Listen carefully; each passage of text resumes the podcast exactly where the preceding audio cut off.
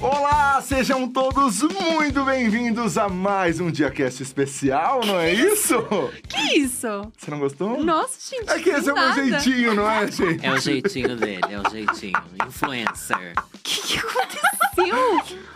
Tudo bom, Gabi? Não, tudo comigo, tudo certo. É que essa coisa mais radialista. É. Bom, você nunca mais abre, tá? na energia. Não, você nunca mais abre Diacast. Acabou aqui. Tudo bom, Gabi? Mais ou menos. Tô com a voz um pouquinho mais chateada hoje. Ah, entendi. Hoje também eu vou ficar um pouquinho mais em silêncio. Faz mais um ASMR aqui, um... Fazer um... Isso. Pss, pss, pss. Mais aqui. É isso, tá. Estamos aqui com Lorelai Fox e Nathalie Neri para mais um Diacast especial. Gente, que animação é essa? Que nada. Que ele tava baixo astral até agora. Vocês estavam aqui comigo na mesa, vocês Mas sabem. O energético bateu, amiga. Bateu Agora na hora. Bateu que foi. Junto com a, a cafeína expressa de manhã, ele toma também. E não se hidrata, tô assustadíssima, Rafa. A gente É, vai mas eu, mas eu vou tomar uma aguinha. Eu vou tomar uma aguinha enquanto vocês falam, tá? O corpo até estremece com a água, velho. Toma água. O rim dele fica assim, ó. É. Or- Um golinho só, dolorido. Só pra hidratar. E sabe quando a água entra? sabe quando a água entra e vai hidratando os órgãos assim? Eu sinto. O corpo ardendo, né? Recebendo o líquido divino. Todo o corpo preparado assim, tipo, é mais um Red Bull. Exatamente. Ai, gente. A gente vai pra vinheta antes de destruir mais o Rafa nesse podcast e a gente já volta. Exatamente.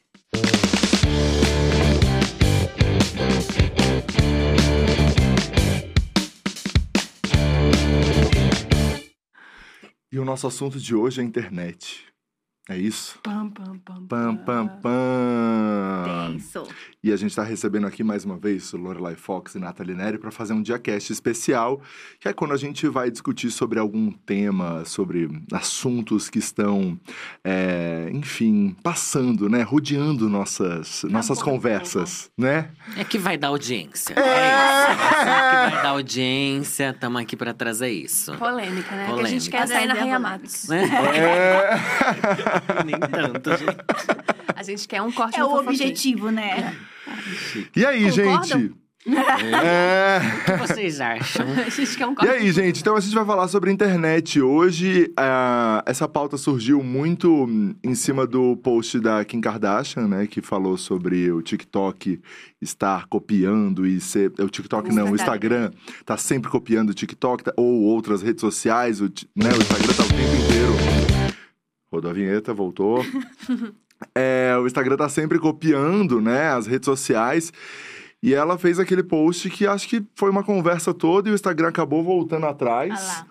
E, e acho que isso teve um, um impacto aí, né? Pois é. De uma rede como o Instagram voltar atrás de um- alguma coisa. É porque o que tinha acontecido com o Snapchat, né? Depois É. que a Kylie Jenner falou, o Snapchat foi pro limbo. Agora com a Kim Kardashian falando, pode ser que o Instagram vá pro limbo mesmo, por incrível que pareça, né? Será? É. Mas eu, Eu, acho que... elas têm esse poder, gente, é. por causa das ações, né? Perde acionista, perde dinheiro, perde valor, ninguém mais investe, ninguém mais anuncia o que, que tá acontecendo com essa rede. Gente, o Snapchat morreu de um dia pro outro, né? Pra mim foi uma das coisas mais assustadoras que eu vivi, assim, como influenciador. É. Que era uma rede que tava muito em alta e sumiu muito rápido. Não foi igual o Orkut, que foi meio que Morrendo. né? morrendo aos poucos e a gente mesmo se desinteressando. O Snapchat foi muito rápido e eu tenho. Acho que todo mundo ficou com medo que isso acontecesse agora. Mas foi por causa disso? Eu não tô ligada. Esse foi o auge. As pessoas já estavam usando menos, daí a Kylie Jenner fala assim: Ai, alguém ainda usa o Snapchat? Nossa, ai, foi incrível aquele dia. é o poder de alguém que é a pessoa mais seguida, né, no mundo. Mas lá fora as pessoas usam bastante ainda, né? Aqui no, aqui no Brasil, acho que o Snapchat deu uma morrida forte. Pelo menos eu não conheço ninguém que É, tem. eu, eu acho que aqui realmente ele sumiu. Lá diminuiu muito, eu acho. Acho que foi isso, assim. Acho que o pessoal ainda fala que os adolescentes, né? Que é uma é- coisa meio Tumblr. É, que ainda tem essa coisinha meio Nichada. cool, assim, né? Tipo, que é legal tá ali nessa Nossa, rede. o Tumblr. Ah, eu uso até hoje, gente. Eu, Eu, sou também voltei pro Tumblr, Sou sabia? tumbleira. Mentira, nunca tive Tumblr. Nossa, eu já fui muito, muito, muito viciada em Tumblr. Muito. Daí hoje em dia, nunca olha. entendi, acho que eu não tenho capacidade mental pra conseguir É só foto. Foto e post. é- é- são blogs que você segue, eles aparecem numa timeline, assim, é bem simples de usar, sabe? E, e é muito legal que quando eu tô assim estressado de todas as redes, eu vou pro Tumblr. Tipo, ai, no Ah, Tumblr eu vou legal. conseguir ter um momento de ver coisas legais, Ah, assim. isso eu queria saber. Como é que é o comfort rede social de vocês? comfort, Qual é a é. comfort rede social? Qual, Nathalie? Hoje em dia, acho que o Tumblr também, que foi uma rede que eu tirei do nada, porque eu tava estressada com todas. Não estressada, é porque, no caso, também se torna o nosso trabalho. Então, a gente tem uma dupla carga, porque, enfim, somos influencers, gente. É sobre isso também. Mas, claro que, como usuários, né, uma pessoa que quer consumir, aí você usa, é, une, às vezes, esse, esse monte de coisa que tá acontecendo com as suas pressões de trabalho e, de repente. Não tinha lugar nenhum pra onde correr. Eu reativei um blog antigo Ó. Olha isso, gente, o, o- o limbo. Voltei a escrever no meu blog, é um blog trancado. Meu Deus, Jura? Eu blogueira te mesmo. juro, a- arrumei o HTML da página. Mentira, Nathalie, que você fez lá. Por, eu, Barra, HTML, porque a gente sabia fazer isso Aham. nessa época, porque era blogger ainda, não era nem o Word Express. Eu usava quando eu tinha 13, 14 anos. E ele tá vivo ainda. Não sei como o blogger não matou tudo, tipo. E aí eu entrei e eu faço posts, então virou meio que um diário, que é um lugar que eu consigo Uhum. organizar uma linha do tempo de tudo que eu vivi desde 2008, Não 7, creio. 6. Incrível. Nossa. E aí o Tumblr é essa rede assim de inspiração, mas eu também tenho é voltado pro Pinterest. Como Mas lá também já tem vídeo curto. já tem Já vídeo começou curto. a me irritar os vídeos curtos já lá tem também. vídeo curto. Nossa, é, eu acho que a minha comfort rede social é o Pinterest ainda, porque lá o mundo é tão bom, o mundo é, É. tão bom o mundo ali no Pinterest. Você vai, tipo, ah, sei lá, você procura bota verde e aí tem uma pessoa na praia feliz, usando uma muita. bota verde, e, tipo, tu- tudo é alegre, o mundo é bonito, sabe? É uma coisa muito E é, deliciosa. e é simples também, né? Você É. digita muitas imagens, é isso que você Isso. quer. Isso, e você tem fica só deslizando, tipo, imagens bonitas, pessoas Uhum. legais. Olha, aqui dá pra fazer uma, uma focaccia. Você Como é que faz uma várias focaccia? pastas? Eu tenho Muitas. várias. É, que tipo de pasta você ah, tem? de casas imaginárias minhas, né? Tipo assim, ah, casas que tem ofurô. Aí eu procuro ofurô na parte externa, como se eu tivesse um ofurô e uma parte externa. Aí depois, tipo, roupas Mas tá de cama. manifestando. É, mas vai que, manifestando. né? É, É, mapa do- é meu mapa dos sonhos no Pinterest. E tem de receita também, que eu nunca fiz nenhuma, mas tem lá, faz uma focaccia vegana. É, E aí você procura Chique. focaccia, faz esse tipo de coisa. Então, Pinterest é minha rede social de, de comfort, assim. E a tua? A minha. Nenhuma. É, eu acho, eu acho que a minha. Grindr. É, não. a minha eu acho que é conseguir deixar o celular longe de mim, assim, é sério. Eu... Mas isso não é uma rede social, Ah, não, longe mas é que é uma A assim, rede social gente. são os amigos, é conversar com o Wi-Fi É. desligado. Nossa, cara, ela quis lacrar. Que, ah, eu não uso. Eu consigo sim. ficar sem. Não, não, mas- Desliguem o Wi-Fi e mas conversem qual- entre si. É. Ai, que ódio dessas Não, placas. eu acho que no final das contas acaba sendo o YouTube, tá? Que eu. Aham, que eu me jogo ali pra ver determinadas coisas. Tem um monte de vídeo que eu coloco pra assistir depois e eu de fato assisto. Não, e você coloca, você descobre umas coisas do fim É, do, do mundo do limbo, né? E, Uma e coisa tem uma galera enorme que você não conhece, que tá produzindo um conteúdo há anos que você também não viu. Então, é, inclusive um último canal que eu conheci que eu assim adorei e foi recente, assim, faz uns dois meses, foi Dragbox, Uhum. que eu adoro. Gays. Adoro É. Adoro Não, mas eu adorei. E assim foi uma coisa que eu não conhecia, do nada. Fui ali e comecei a ver, e é isso, entendeu? Daí você descobre que já estão trabalhando há dois, três anos.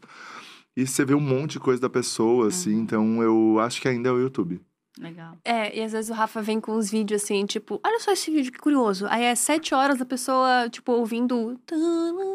Ai, mas isso é ótimo. Esses Isso vídeos é de ótimo. faça coisas comigo. É, maravilhoso. É É. muito louco. Eu, tipo, caraca, tem 30 mil pessoas assistindo a pessoa, É. tipo, tan. Eu amo essas É, lives. E tem uma, É muito umas agora no TikTok, gente, que é um outro, uma outra loucura, assim, que eu não sei se vocês já viram. Live que no é TikTok é um universo que paralelo, né? são as pessoas fazendo durante horas a mesma coisa. Coisa. Então elas ficam horas batendo um bolo, horas é, lavando louça. Uhum. E daí é só o ângulo da louça, a pessoa lavando e ela lavando louça, sem parar. Ela vai lavando louça. Deus. Não, tem, é tem, tem isso? umas, tem umas que eu fico assim. Não é possível que tenha essa galera toda aqui. E monetiza isso? É, Porque é só assim pra alguém querer passar oito horas lavando louça, né? seguir É. fazendo, né? Eu E quanta Tem que louça é essa que a pessoa fez, né? É, exato. trabalha num restaurante. Às vezes é isso. Nossa, Não. eu tenho. Ai, desculpa. Não, imagina, eu só- sobre essas lives do TikTok, eu achei muito interessante esses dias que a Selena Gomes, ela apareceu numa live no TikTok. E aí as pessoas começaram a colocar imagens nela, carinha, chapéu, boca. E ela, por que que isso tá acontecendo? Aí alguém explicou pra ela, é as pessoas estão pagando essas figurinhas. Ela, não, gente, guardem o dinheiro de vocês. Porque ela não entendia como aquela ferramenta funcionava, ela achava que era só uma forma de se comunicar com as pessoas. E de repente ela viu as pessoas. Porque é isso, é você conseguir botar um chapéu ou um bigode na Selena Gomes, tipo, pagando moedas do TikTok. Ai, devia ter no Caraca. YouTube, isso ia É, monetizar. ia bem. monetizar horrores! Lorelai Fox com seu superchat, ó aí! Ia tá babado. E é curioso, né, como esses formatos têm é, mudado e sido pensados para que as pessoas estejam presentes e engajem muito financeiramente, né? Aham. E eu achei muito surpreendente ela ficar, não, guardem o dinheiro de vocês. Foi muito bom. Chocada. Mas, gente, hoje é, é o nosso trabalho. A gente trabalha com redes sociais, é né, muito da- daquilo que a gente faz. É, qual é a grande reflexão que vocês fazem dos 10 anos pra cá, assim, sobre futuro? O que, que vocês imaginam de, de caminhos, assim, diante do nosso trabalho e também não, para o usuário comum, assim? O que, que todo mundo pensa sobre isso, assim? Futuro das redes sociais. Nossa, acho complexo. Porque eu eu acho que eu não tenho uma mente tão avançada assim, porque eu sempre acho que, tipo, acabou, sabe? Tipo assim, gente, acho que paramos no Instagram. Acho que realmente ir pra além disso não tem como. Só que daí você dorme, você acorda daqui a quatro dias. Até que se você acordar daqui a quatro dias é perigoso, mas vamos supor que você ficou fora. de semana eu vou. É, você ficou fora durante quatro dias e surge uma nova rede social. E ao mesmo tempo, eu tenho a impressão, pelo menos, que as novas redes sociais estão com um tempo de vida muito curto. Uhum.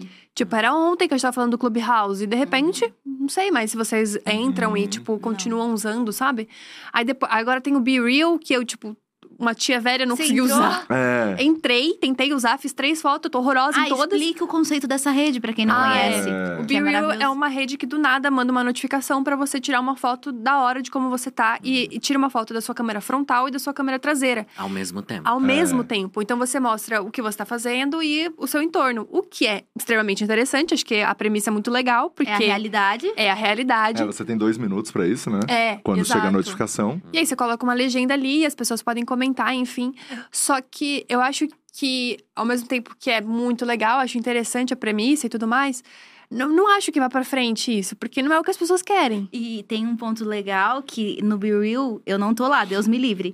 Mas esse nível de invasão da minha privacidade. É. Porque pra mim é muito. Como assim? Eu não sou obrigada a fazer nada. Mas lá você só vê a foto dos seus amigos se você posta a sua. Uhum. Então isso. Ah, é isso? É, não é? Ah, eu instalei, eu nem ah, sei eu usar. sabia, eu também instalei, Pra fiz você um post ver as fotos das dias. pessoas, se eu não me engano, gente, mas eu creio que é isso. Quando eu li sobre, eu achei chocante. Porque é isso, chega do usuário silencioso consumindo. E talvez Aham. seja uma rede que queira matar o influencer. Né? Porque se você obriga as pessoas a postarem fotos quando toca uma notificação como elas estão, você tá tentando destruir a montação e a criação de um evento, um ambiente artificial.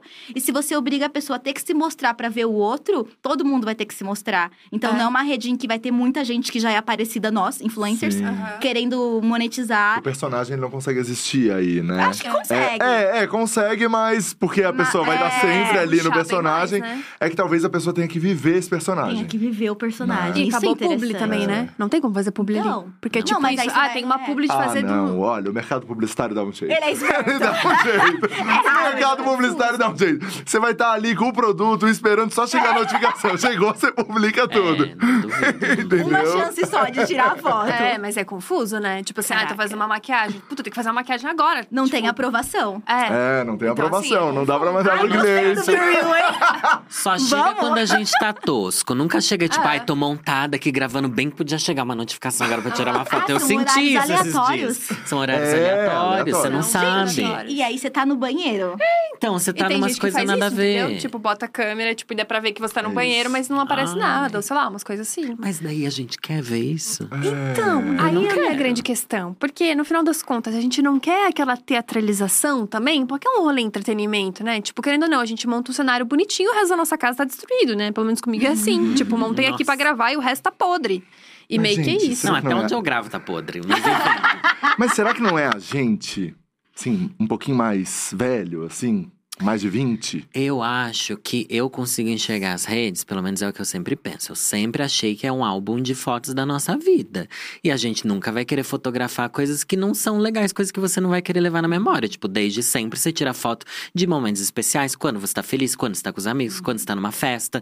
O álbum de família, de casamento, sei lá o quê. São os momentos bonitos, os lugares bonitos. E as redes sociais é um reflexo disso. É o que a gente quer levar. Eu não quero ficar lembrando do dia que eu vou tirar. Se bem que tem gente que faz isso, né? Tirar foto do dia que você termina e chora e faz o Aham. drama, não sei o quê. Porque engaja, mas não é o tipo de coisa que a gente quer lembrar, sabe? Então acho que tá tudo bem ser esse.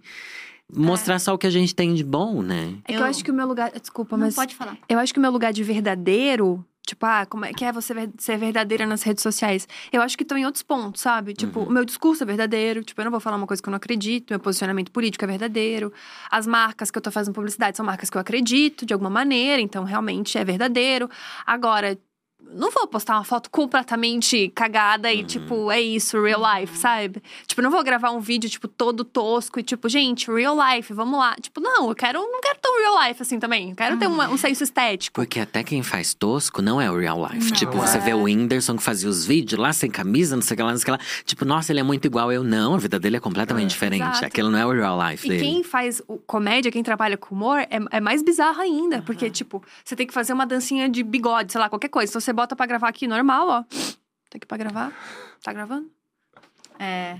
E aí você desliga. E, tipo assim, é extremamente constrangedor. Se as pessoas vissem o real life de quem faz comédia, as pessoas iam ver que ninguém é engraçado, no final Exato. das contas. Porque E- é um montante de coisas. Há uns anos atrás surgiu um vídeo maravilhoso no YouTube, porque é isso. Todas as redes já falaram sobre isso em algum ponto.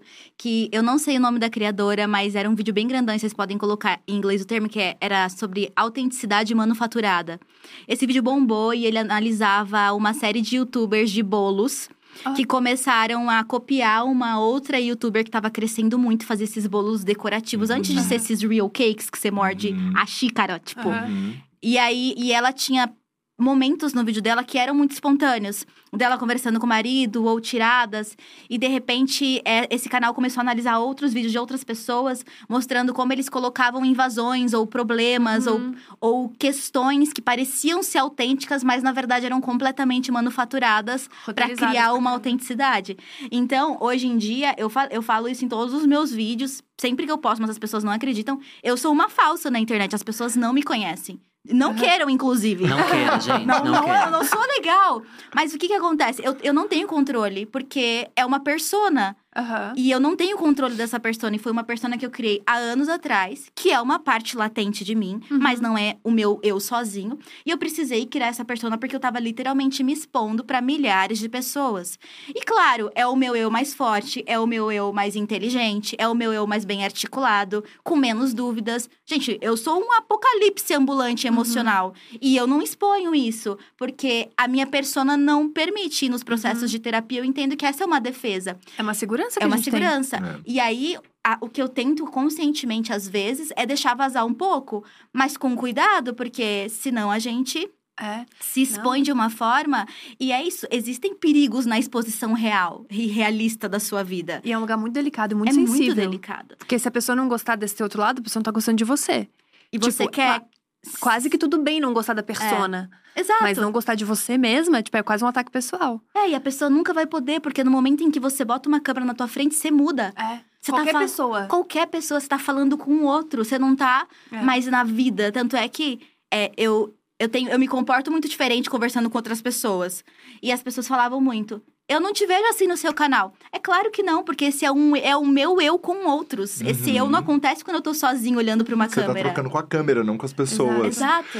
Lorelai Fox pode falar muito sobre isso, porque você faz a Lorelai, mas também tem o Danilo. Como, como foi isso quando você resolveu colocar nas redes sociais o Danilo também? Porque você começou só de Lorelai, Qual a né? cor favorita da Lorelai?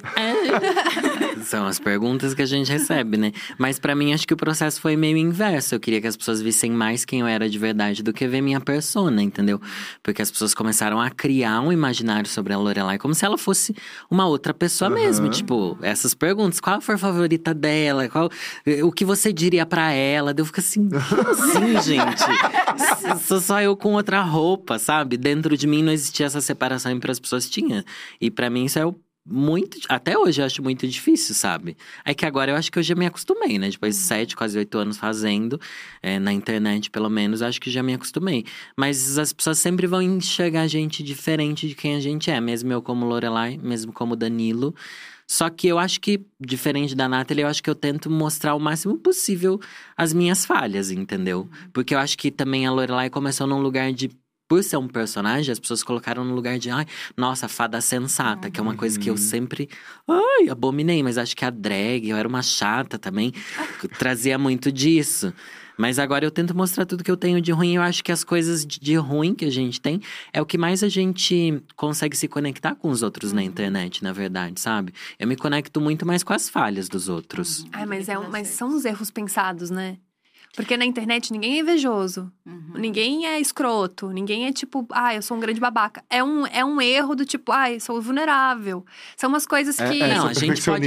A É, gente pode falar que é invejoso. Eu aconselho as pessoas a trair no meu canal. Eu dou conselhos close errado. Só que tem aquele limite. Tipo, eu não vou falar Ah. mal de outro influenciador. Não vou falar de alguém que eu detesto Coisas que a gente publicamente. faz. Coisas que a gente faz na vida real. Mas é tentar pelo menos mostrar que, olha, eu também sou bem podre. Uhum. E lembrar as pessoas disso, eu acho, né? E, e também lembrar que a gente é fake, enfim. Eu acho que uma Não coisa sei, que a na verdade, que eu sou a Lorelai mais. e Danilo me inspirou muito foi assumir a amargura, sabe? É. A gente é amargurado É. sim, a Lorelai me ensinou a ser amargurado E online. as pessoas gostam, não gostam? Porque tá todo mundo Tá triste. todo mundo assim, É. odiando Ah, mas tudo. também tem um limite.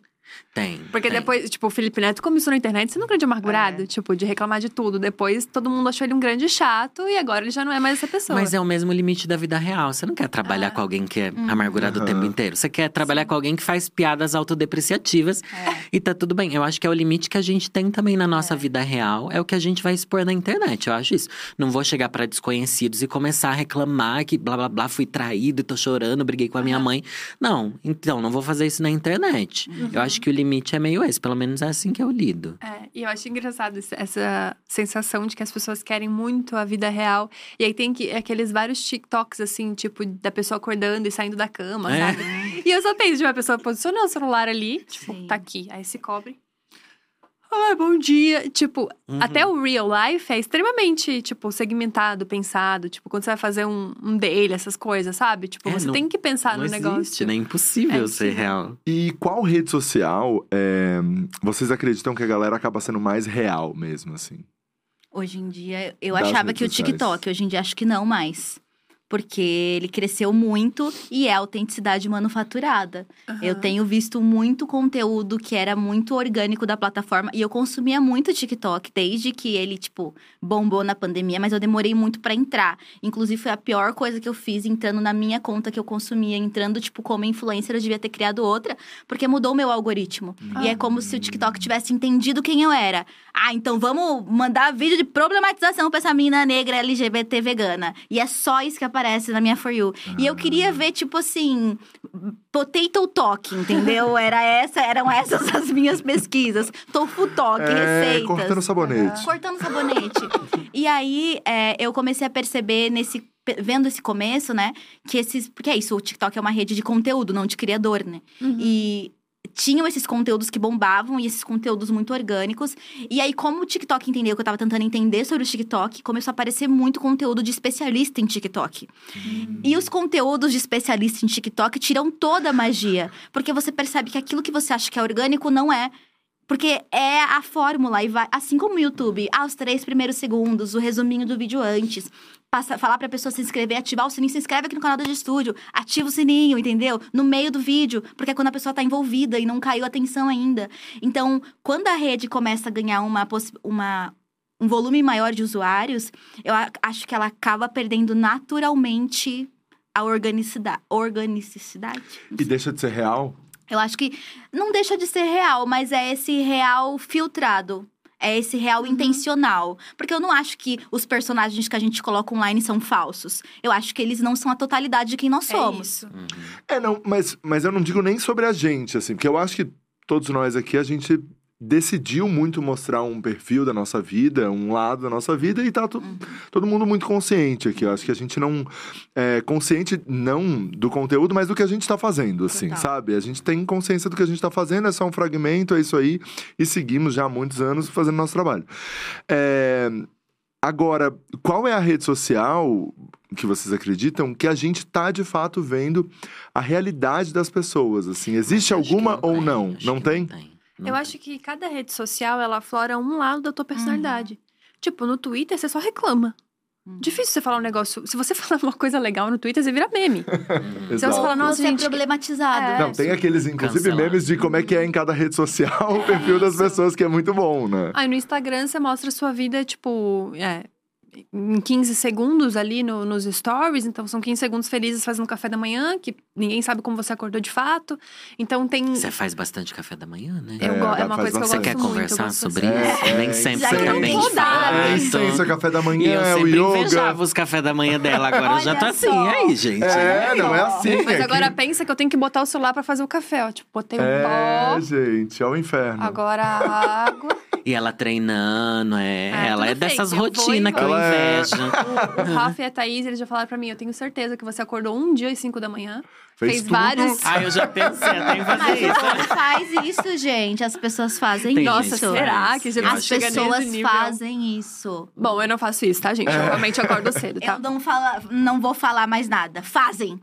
Então, olha que coisa louca, porque eu entrei numa pira disso, assim, porque eu acordo cedo, faço yoga, faço meu café e tal, e eu sempre mostrei isso.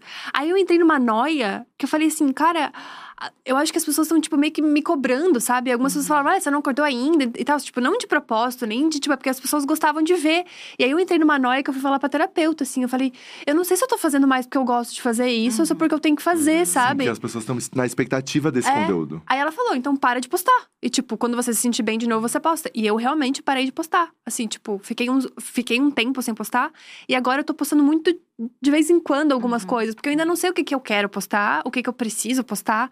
Tô nessa confusão, mas virou pauta de terapia. E eu acho que cada rede social, ela. Ela mostra um pouco de ti, assim. No TikTok, eu acho que é mais, tipo, bora lá, jogado, você meio que faz o que quiser. É muito, pra mim, pelo menos, é muito uma rede social de teste. Então, ah, eu vou ver se isso aqui é legal, vou ver se isso aqui funciona. Putz, me deu vontade de fazer isso aqui, vou tentar fazer. O Instagram já é mais montadinho. O Facebook, ele foi com, Foi com Deus, Deus. pra mim. É. O Be Real, a gente não tá dando conta. E acho que é isso. Acho que cada um tem o seu. É. Ah, Firmão aqui com os conteúdo grosso, grande. E É. você? Você acha que, te- que é isso? Não tem uma rede social que a gente. Não acho que tenha uma que a gente seja muito. E eu acho que tem, há, há também a influencialização do usuário comum, muito entre aspas, que não Uhum. é o influencer, o criador de conteúdo, que é só a pessoa que trabalha de segunda a sexta, entra Uhum. na rede social pra ver o que tá acontecendo. Tipo, quando todo mundo começa a criar, e a pandemia eu acho que trouxe isso de uma forma muito intensa. Todo mundo, muita gente começou a criar conteúdo e desejar criar conteúdo. E é engraçado que as- os adolescentes e as crianças nas escolas, eu fiz estágio em escolas há uns anos atrás e elas sonhavam em ser youtubers. E agora elas querem ser tiktokers, instagramers também. Então você tem um desejo muito grande, uma meta na criação de conteúdo. E hoje em dia, é, as pessoas não, não, não acontecem por acaso. Elas criam conteúdo sabendo que elas podem ganhar com isso. E tudo bem, porque é uma nova possibilidade, inclusive, de pessoas que nunca tiveram espaço para falar publicamente ou que teriam muita dificuldade de conseguir sozinho alguma coisa, como foi meu caso, de começar a falar em primeira pessoa, é, delimitar pautas, é, tratar as coisas que acreditava. Só que aí isso cria uma norma do que seria essa criação, e é muito comum ver pessoas é, que não têm interesse em monetizar essas redes sociais Agindo como se tivesse. agindo como Todo se mundo tivesse. tem aquele amigo que não é influenciador e quando você olha os stories dele, ele, oi pessoal, tudo bem? É. Hoje eu tô aqui, não sei o que. lá." Eu falo assim, É. caralho, você não é um influenciador. E tipo, a pessoa, é o que você falou, ela não quer ser. Ela é não que quer. criou-se esse formato. Isso é Essa assustador. maneira de falar, Daí eu né? sinto uma culpa. Porque a gente começou a criar monstros, aí a gente tá propagando um jeito de ser que não é natural e que faz mal até pra gente. Uhum. Chega uma hora que você, tipo, nossa, tô cansado, mas vamos lá ser Vamos feliz. gravar. E daí as pessoas estão vivendo isso. é- Eu acho extremamente bizarro. mas será que se não fosse isso, não seria outra coisa? Seria. Porque, tipo, na época dos blogs, todo mundo tinha blog. Tipo, eu tinha, eu tinha blog e não tinha pretensão nenhuma de trabalhar com meu blog. Sim. Tipo, eu só tinha blog. Isso sempre vai seria, acontecer. seria, mas é que agora a gente faz parte de Eu acho- dentro disso. Eu Pra acho mim, isso as que é estranho. experiências, elas eram mais ligadas ao sujeito, elas eram mais individuais. Hoje, Uhum. como você tem muitos parâmetros estéticos, técnicos de iluminação, de luz, de beleza, de fundo. Gente, é só a gente ver os vídeos do TikTok que todo adolescente tinha aquele LED de lâmpadas. Ah. Claro, ai, quando a gente era adolescente também usava meia calça Uhum. listrada do Ruge. Claro, só que era mais um interesse de ser pra si ou pros amigos da escola, né? Não de, tipo, construir essa imagem pública. E Entendi. houve essa publicização de todas as partes da vida. É, antes dessa campanha de Make o Instagram, Instagram Again, tava muito forte na gringa a Make Instagram Casual Again. Tipo, faça o Instagram casual de novo, que é exatamente isso que a Lorelai trouxe. Vamos fazer o Instagram voltar a ser um álbum de fotos, voltar a ser o registro da vida. Porque eu também tava percebendo nesses tempos que eu não conseguia achar imagens no meu celular, porque só tinham 60 fotos posadas. 60 vídeos, Não, total, 60 fotos total. posadas. É. Eu cheguei ao limite de, come- de começar a tirar foto com a minha cybershot de adolescente. E eu voltei a ter gosto por registrar a minha vida. Porque a e aí eu comecei a postar essas fotos, as pessoas gostaram e parei de tirar foto com ela. Porque se tornou novamente uma demanda de conteúdo. Então hoje em dia eu faço questão. Hoje eu fico com meu celular muito tempo, mas eu faço questão de tirar fotos merda. Tipo, do meu dia. E não pra fazer um. Como é que chama? Foto... Fotodump. Aham. Porque aí também é uma autenticidade manufaturada. Ai, eu me sinto obrigada a fazer fotodump, Mas ainda não fiz. são maravilhosos. Não, mas eu nunca fiz. Mas você faz com memes, eu, eu faço acho com genial. meme, É, é, porque faz engaja muito mais. Eu não preciso tirar foto de nada, é só ir salvando Engaja meme. Não se expõe, não se Não me expõe. expõe, é, e tá ótimo. Mas quando você pensa que hoje em dia, em entrevistas de emprego, as pessoas, é, os profissionais, as empresas vão até o seu Instagram, ver quem você é, vão, nas até seu sociais Twitter. ver o seu posicionamento, Gente, tudo. isso aí Nossa. é intenso. Você não tem mais um lugar de privacidade Mas pra. é porque também as pessoas expõem cada lado da sua vida nas redes. Às vezes elas usam pra expor o pior que elas não podem falar na sociedade, né? É. E eu acho que sobre a rede social que a gente é mais autêntico e tal, eu acho que varia de pessoa pra pessoa. Tem pessoa que consegue ser mais verdadeira no Instagram do que a gente, mas no Twitter só quer fazer piada. Ou o contrário, tipo, eu acho que eu sou muito mais transparente com tudo que eu penso no Twitter. Tipo, ai, falo besteiras o dia inteiro. Não me preocupo realmente com o engajamento do Twitter, isso é muito legal, entendeu? E já em outras redes, não, é um grande pesadelo e tal. E varia de cada um, né? Eu acho que é Nossa, isso. É, é muito louco, né? Tipo, a gente tá vivendo esse rolê de que agora a necessidade que a gente tem é de fazer alguma coisa genuína, que não necessariamente as pessoas gostem. Uhum. Antes a preocupação era fazer alguma coisa que as pessoas gostem, mesmo que não seja genuíno. Uhum. Né? Entrou nessa, nessa pira. A minha professora de yoga, esses dias, ela postou uns vídeos, assim, tipo, dela praticando. E, ela não- e a gente não pode ficar com o celular dentro do chala, né? Você não pode ficar, tipo, gravando. Pera, Shala. O espaço que a gente faz yoga. Ah, tá. E aí ela postou e falou: Não, só pra vocês saberem, eu tô me sentindo muito mal de postar esses vídeos. Porque eu terminei a minha prática, tipo, terminei ali e depois fui fazer essas posturas pra gravar, pra mostrar pra vocês.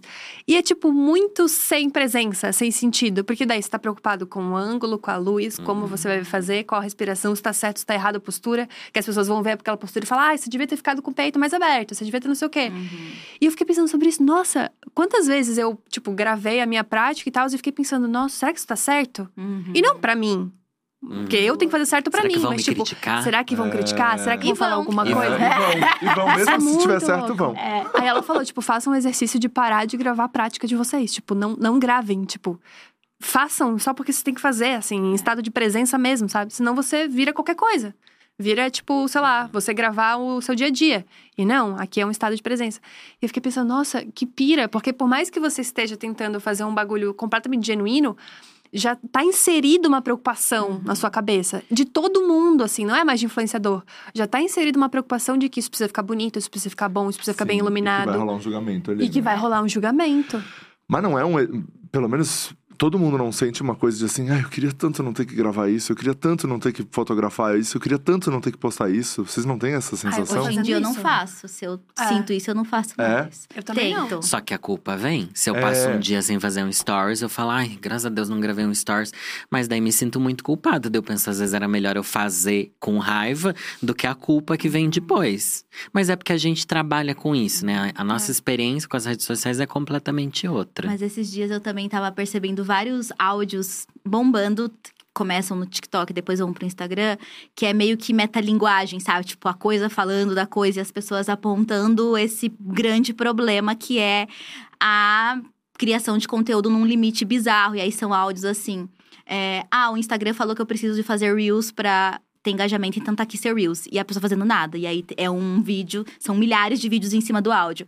E aí a. é, aí tem uma outra que é uma musiquinha assim: é, tudo é conteúdo, tudo é conteúdo, não esqueça de filmar. Tipo, e é irônico, sabe? E é o áudio e a pessoa filmando, às vezes, o pequeno negócio dela, filmando ela se arrumando. Porque isso tudo é conteúdo agora. Já que. E o público pede. Exato. Eu, eu falo assim, ai, tô jogando Elden Ring. Quando vai ter um gameplay? Queremos um gameplay. Daí eu falo assim, gente, a gente tem que começar a preservar coisas da nossa vida, senão tudo vira o nosso trabalho. É. Tipo, eu já levo o desenho, já levo a maquiagem, já levo minha viagem, já levo minha família. Tudo isso já virou conteúdo. Daí eu comecei a selecionar partes da minha vida que eu falo, não, isso daqui eu não vou postar. Por mais que eu queira fazer um gameplay que seja legal, não sei o que, eu vou guardar isso. Tipo, escrever no meu diário. Meu diário é tão lindo, gente. Todo dia eu penso, ah, eu vou postar uma foto, eu vou postar. Não, Daí eu é. falo, não vou postar, não. Scrapbook é uma vertente, hein? É, então, e É, eu um sigo muito, é um eu sigo muito bom. esses. Principalmente no Pinterest, no Tumblr, tem É bem muito grande. disso. Daí eu falo, eu quero postar, daí não. Daí a gente precisa começar a pensar no que, que a gente não vai postar, em vez do contrário. Uhum. Porque o natural já é postar tudo. Não é assustador? É a coisa mais assustadora. É, eu acho. Eu acho que é- esse- já tive esse questionamento muito, mas agora eu, eu acho que eu tô começando a entender, e começando, porque acho que é uma longa jornada, do que, que é o meu conteúdo. Tipo, o que, que eu preciso fazer em termos de trabalho? Ah, preciso gravar tais vídeos, preciso fazer tais, tais coisas. E quais coisas que eu posso guardar só pra mim, assim. E, tipo, se eu quiser postar, beleza, mas não é uma obrigação de que eu tenho que postar isso pra isso funcionar, sabe? Eu acho que os stories tá caindo muito nesse lugar pra mim, assim. Por mais que a gente ainda faça publi e tal, pra mim tá um lugar mais de tipo, ah, eu quero postar isso. Ah, quero postar uns negócios conceito agora, umas Sim. fotos aleatórias de prédio e bora lá, entendeu? Ah, ou eu quero postar só, tipo, ai, fui no show da Marisa Monte, eu odeio stories de show. Aí gravei um stories, pensei, ai, não quero postar agora. Aí no dia seguinte eu postei, tipo, era o dia seguinte, Sim. beleza, entendeu? Então acho que tá, pra mim tá mais um lugar de tipo. Ai, vou mostrar o que eu tiver afim de mostrar. E tem pessoas que gostam, tem pessoas que não gostam, e enfim. Aí tem a parte do meu conteúdo. Tipo, meu feed é meu conteúdo. Então ali é pensado, ali é tipo. Ah, isso aqui eu gostaria muito de falar, acho que isso é um tema importante. Daí eu jogo ali, entendeu? Acho que pra mim essa divisão tá ficando mais clara agora, assim. Ainda tá numa processão, mas acho que tá ficando mais clara. Porque eu sinto que, que é uma coisa que dói, assim, pra todo mundo isso, né? De ter essa cobrança de ficar postando o tempo inteiro. Claro que a gente trabalha, como tem essa, essa diferença, assim, do público. Mas também, é, não sei se vocês têm essa sensação de que, putz, a gente também representa, né? Também tem uma representatividade, tem uma coisa de, putz, a gente tá fazendo isso aqui, então cheguei nesse lugar, conquistei isso, quero mostrar, quero também Inspirar pessoas. inspirar as pessoas e, e fi- ficar motivando todo mundo e ficar nessa, nessa função, assim. E eu acho que o usuário comum também tem essa coisa, sabe? De ficar tentando inspirar todo mundo e ficar tentando motivar e todo mundo mostrando essa alegria, assim, sabe? Eu não sei se a gente busca uma alegria exatamente, mas a questão da inspiração eu acho que é super forte, independente do conteúdo que você cria, né? Você sempre acaba tocando pessoas. Falando sobre ser LGBT, pra mim a coisa mais incrível é saber que hoje em dia eu crio conteúdos pra para uma geração que eu não tive o mesmo, entendeu? Eu não tive uma bicha montada de 30 anos falando que você podia ser uma, sabe, ser afeminada e tal. E pra mim isso é muito legal. E traz essa. Daí é que vem, é diferente. Quando chega nessas pautas, é uma coisa que eu quero muito falar, eu quero postar, eu preciso estar nesse momento histórico onde a gente é LGBT sendo visto, Conquistou. sabe? Conquistou e estamos aqui usando esse espaço Uhum. mesmo. E a gente tem que usar muito porque, enfim, finalmente a gente teve um espaço, né? Então, pra mim, esse é um dos maiores benefícios das redes sociais, é uma das coisas que eu mais me orgulho de ser.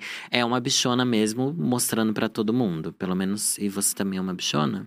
Eu sou uma bichona eu também, é a minha grande Bichona alegria. CEO? É. É, Mas, é, mas eu acho que essa é a, a- realmente, pra mim, quando eu paro e penso assim nas redes sociais, foi essa democratização de todo mundo pode postar, Uhum. todo mundo pode colocar ali. E se a espaço. coisa é, e se a coisa for boa, ou se a coisa for curiosa, ou tudo, é, as pessoas vão compartilhar, as pessoas vão ver e vão acontecer. Acho que a nossa história é muito isso, né? Tipo, a gente postou e as pessoas viram e o negócio aconteceu. Então, acho que é realmente, pra mim, a melhor coisa da internet Uhum. foi não depender de um diretor, de uma empresa, de alguém resolver dar 15 minutos num programa ou num espaço. Te Né? engessar. É, me, me- dá, um, sei lá, uma linha num jornal. Uma É, censurada. É, as pessoas. Não, não tem isso. A gente decide o que a gente tá fazendo e a gente é o nosso editor-chefe do nosso conteúdo, assim, né? Nossa, Sim. isso é muito legal, porque hoje em dia muito se vê o, o Instagram e todas as redes sociais como um todo como um grande negócio. E também se fala muito do lado ruim, né? Ai, por que isso? Por que toxicidade? Por que não sei mais o quê? Algoritmo. É, muito se fala sobre isso. Mas a realidade é que a internet, para todo mundo, pelo menos aqui nessa mesa, foi o, o grande espaço, assim. Tipo assim, ah, é um espaço gratuito. Porque eu consigo, tipo, postar os me- meus vídeos em tese sem depender de uma grande produção, ou de um contato, ou de alguém que indica pra alguma coisa. E eu posso fazer o que eu quero, o que eu acredito. E isso é uma coisa que a gente nunca teve, na real. A, a gente começou, eu e a Thali, pelo menos, a gente começou a fazer o, o Depois das 11 muito porque a gente queria uma peça de teatro ao que viagem.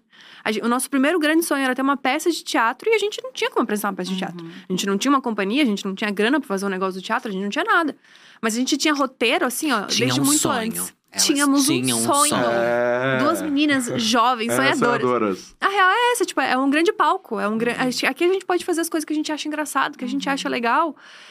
E se tiver e se alguém público... achar engraçado também, vamos É. começar.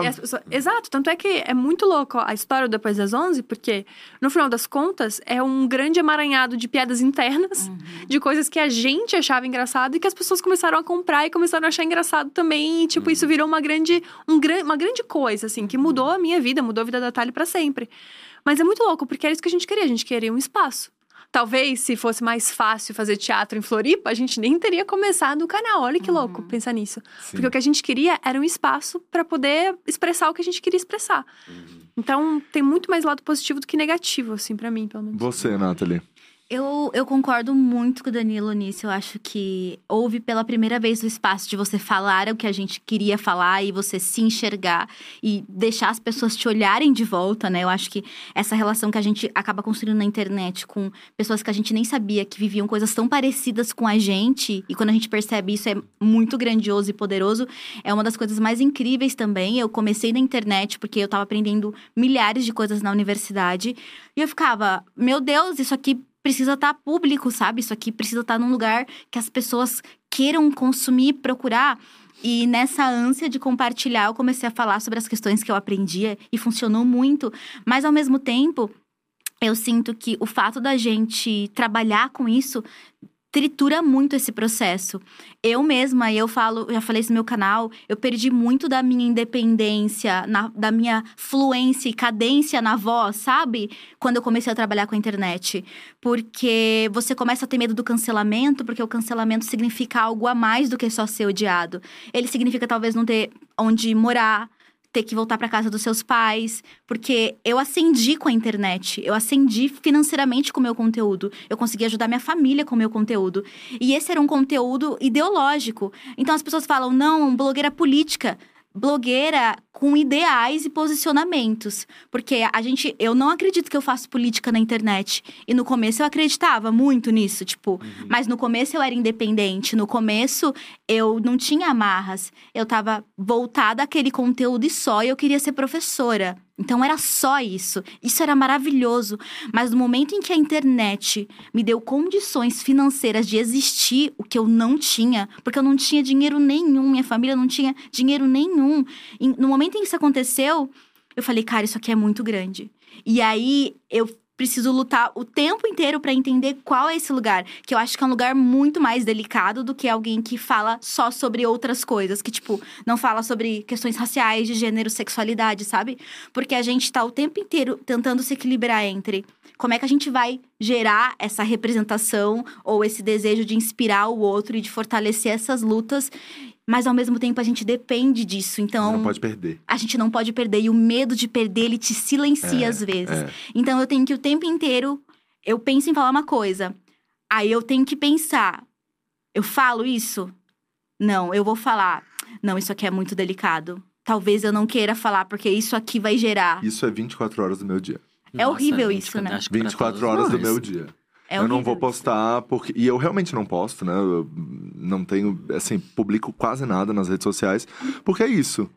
Cara, eu represento, né, muita coisa hoje com a Dia e tal, e eu não, não quero correr o risco, Uhum. então é melhor não postar, é melhor ficar aqui quietão do que colocar em risco qualquer coisa. Então, Uhum. pra não colocar em risco, é melhor não publicar, e até tenho uma vontade, assim, pessoal, de sair das redes mesmo, sabe? Tipo, cara, não quero estar, porque é tanto risco, eu Uhum. É acho. tanto risco. Tanto risco, tanta coisa colocada em jogo, Uhum. né? Nas redes sociais. Ele tá ligado à sua figura. Você tem É. a pessoalização de empresas. E você tem que pensar que nunca mais vai sumir. Nunca Exato. Nunca mais. Exato. Eu sempre penso isso, nossa, eu jogo meu nome no Google, eu fico assim, gente, isso daqui vai estar aqui até quando eu morrer. É. Se eu parar de trabalhar com a internet, se eu for trabalhar com outra coisa, tá ali tudo que a gente fez, gente. É. Isso é bem assustador. Sabe o que me assusta bastante? Quando começa rolê tipo de BBB, assim, que as pessoas catam os stories de gente que não é É. conhecida. Como é que a Uhum. pessoa tem aquele registro, É, minha como gente? é que eles É. têm, exato. Eu fico muito chocada que, tipo, dá pra ver que é uma gravação de tela. Como é que a pessoa gravou a tela de uma pessoa X É, de muito antes tempo, de né? 2014? Como é que a pessoa tem isso, esse registro? É, uma coisa É muito que louca. todo mundo tem algum stalker, gente, É. sendo famoso ou não. Tem alguém investigando sua vida, não importa quem você seja, eu acho. Vocês teriam rede social hoje se vocês não trabalhassem com rede social? Ah, eu teria. Todas? Todas. Ah, eu não sei se. Eu não sei. Aquariano, eu já estaria Mais tentando leve. fazer uma outra coisa, Gente, né? Quando eu criei meu canal, eu não usava rede social nenhuma. Eu criei meu Facebook, era o Facebook na Aham. época. O Instagram eu não usava, eu não gostava de rede social. Então, inclusive, um dos primeiros vídeos que eu fiz, acho que 50 fatos sobre mim, eu falo que eu não usava muito rede social. Eu realmente não. E, e eu era aquela pessoa que meus amigos falavam assim: ai, você tem que usar o Instagram. Porque eu não. Nem o WhatsApp eu tinha, gente. Quer dizer, nessa época eu já tinha, mas eu fui o último amigo a ter o WhatsApp porque eu não queria, não queria, não queria. Eu sempre fui essa pessoa que, que não gostava. Só que hoje em dia, é isso, eu não lembro mais como é não ter. Então não sei se eu conseguiria de novo, entendeu? Não sei, porque acho que. Não sei. Essa, esse FOMO, né? Fear of missing out. É. A sensação de que você não sabe o que tá acontecendo. Mas acho Nossa, que sim. uma- quando eu viajo, eu fico sem internet, a sensação mais destruidora é a, a impossibilidade de digitar uma dúvida no Google. Ah. Isso é a facilidade de você absorver informações, pesquisar informações e aprender coisas. Hoje, 70 a 80% de tudo que eu sou, eu aprendi na internet. Procurando. Não, total. Seja procurando com o algoritmo falando, você vai gostar disso. E de repente eu tô em um mundo novo Uhum. que me transforma como ser humano. E pra mim, essa é a coisa mais incrível da internet. Gente, eu passei em uma universidade federal, sem cursinho, estudando no YouTube. Eu assistia videoaula de Sério, professor. Nathalie? Sim, eu assistia videoaulas infinitas. ela já é inteligente. Você é de casa, já não vai conseguir, tá bom? Não é pra qualquer um também. Eu gente. repeti o terceiro casa, ano. é Eu repeti o terceiro Nathalie. ano, mas como eu passei na universidade, eles tiveram que me passar. Mas eu repeti o terceiro ano. Porque quando o aluno passa na universidade, você não pode repetir ele. Ah, não sabia disso. Pelo menos na É, pública. mas que assim. geralmente o que repetiu não vai passar na universidade, Entendeu? então já não tem problema. Eu odiava a escola, mas eu gostava de leituras, eu gostava das ciências sociais, que foi a minha faculdade. Então, tipo assim, o fato de eu.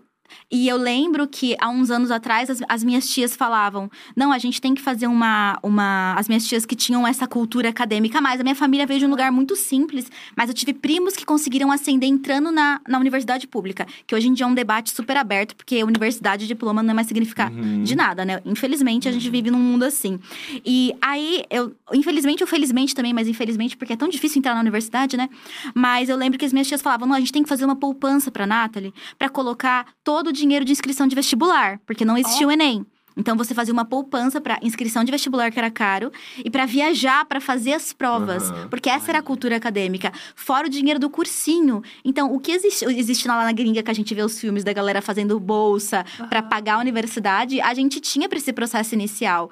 E eu lembro que no momento em que eu, eu estava estudando pro vestibular, que era tipo de 2010 a 2011, porque entrei no ensino médio em 2009, meu, tinha. Era o auge dos professores no YouTube. Eu estudava, eu assistia playlists de 75 vídeos de língua portuguesa. Caraca. E eu não sei. E foi isso, sabe? Tipo, eu estudava numa- num, cole- num colégio, não, porque era uma, uma ETEC, né? Uma escola pública, mas é uma ETEC, então eles são mais voltados para vestibular.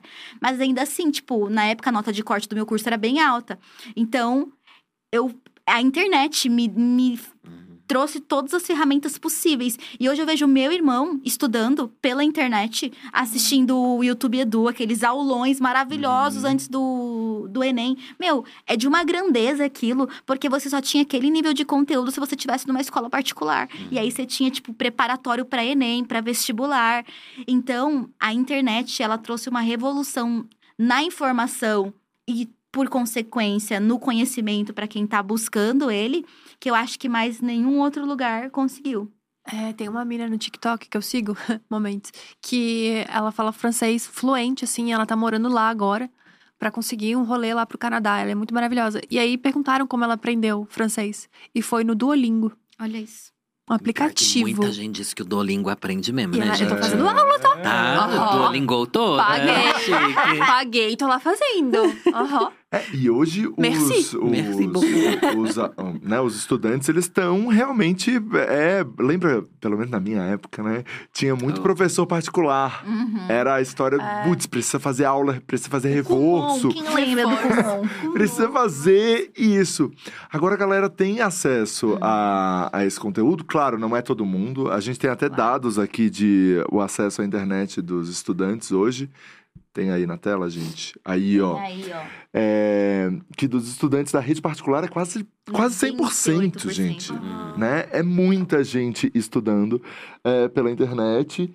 E é isso aí, é, é uma participação das redes sociais que é legal. Uhum. A gente parar e pensar assim, pô, no meio disso tudo, no meio, né, dessa Ansiedade. da ansiedade, da dos corpos, de tudo que a gente sabe, né, do quanto a, a internet é tóxica nesse, nesse quesito, a gente tem uma coisa muito positiva que é na educação, assim.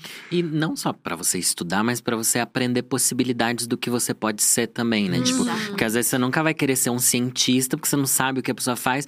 Daí chega lá a menina que coloca tudo no microscópio, no TikTok. Daí você pensa, nossa, é incrível. Você vê as coisas assim, já abre sua cabeça pra um milhão de outras experiências, né? E vivências. Isso, é incrível. eu acho muito legal, porque a gente tinha uma ideia, assim, de que algumas matérias eram chatas, né? Uhum. E com a internet as matérias ficaram divertidas, assim. Tipo, eu vejo um- uns professores de biologia fazendo uns negócios, assim, no TikTok, eu penso, nossa, isso é, É muito aula legal. show, né? Por que, que eu não achei isso tão legal quando eu estudava, sabe? E eu acho, fiquei pensando agora que se a pandemia tivesse acontecido, sei lá, nos anos 80, alguma coisa assim, seriam dois anos que as pessoas não teriam aula, né? Uhum. Que as pessoas estariam atrasadas, porque só foi possível pra grande parte, não pra todo mundo, né? Continuar os estudos por causa da internet também.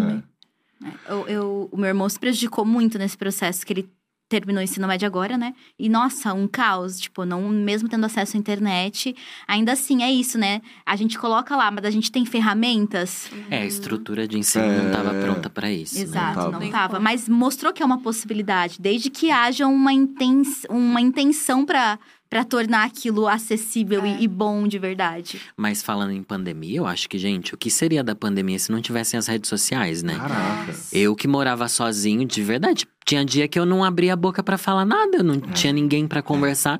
Das vezes a única vez que eu falava era no stories que eu fazia ou na live de quarta-feira. Era a única hora que eu tinha pra sentir que eu tinha uma troca com as pessoas. Sim. E pro público isso era a mesma coisa, sabe? Daí o povo fala assim: "Ai, me salvou na pandemia e tal". Aham. E realmente é verdade, tem vários influenciadores que eu segui que eu sinto que, nossa, participaram da minha vida num momento dificílimo, entendeu? Não, e, e como isso revolucionou várias áreas, né? Porque eu lembro que eu vi uma peça muito maravilhosa, assim. E, tipo, foi uma peça de fato legal. Não foi uma coisa meio, tipo, nossa, não tem nada a ver. No Zoom. Uhum. Caraca. Que, tipo, que Teve legal, que no Zoom, interessante. né?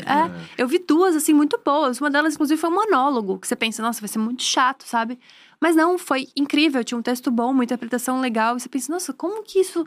que Se alguém me falasse um dia que eu ia parar duas horas da minha vida, no meio de uma pandemia, pra assistir uma peça no Zoom, eu ia falar, bom, você tá com sérios Não, as festinhas que tinha no Zoom As também. festas. Festa no Zoom. É, isso eu não Encontro, cheguei aí. gente. De Encontro. match, tipo, salas de encontro pra você encontrar romance online. Olha, Olha que coisa...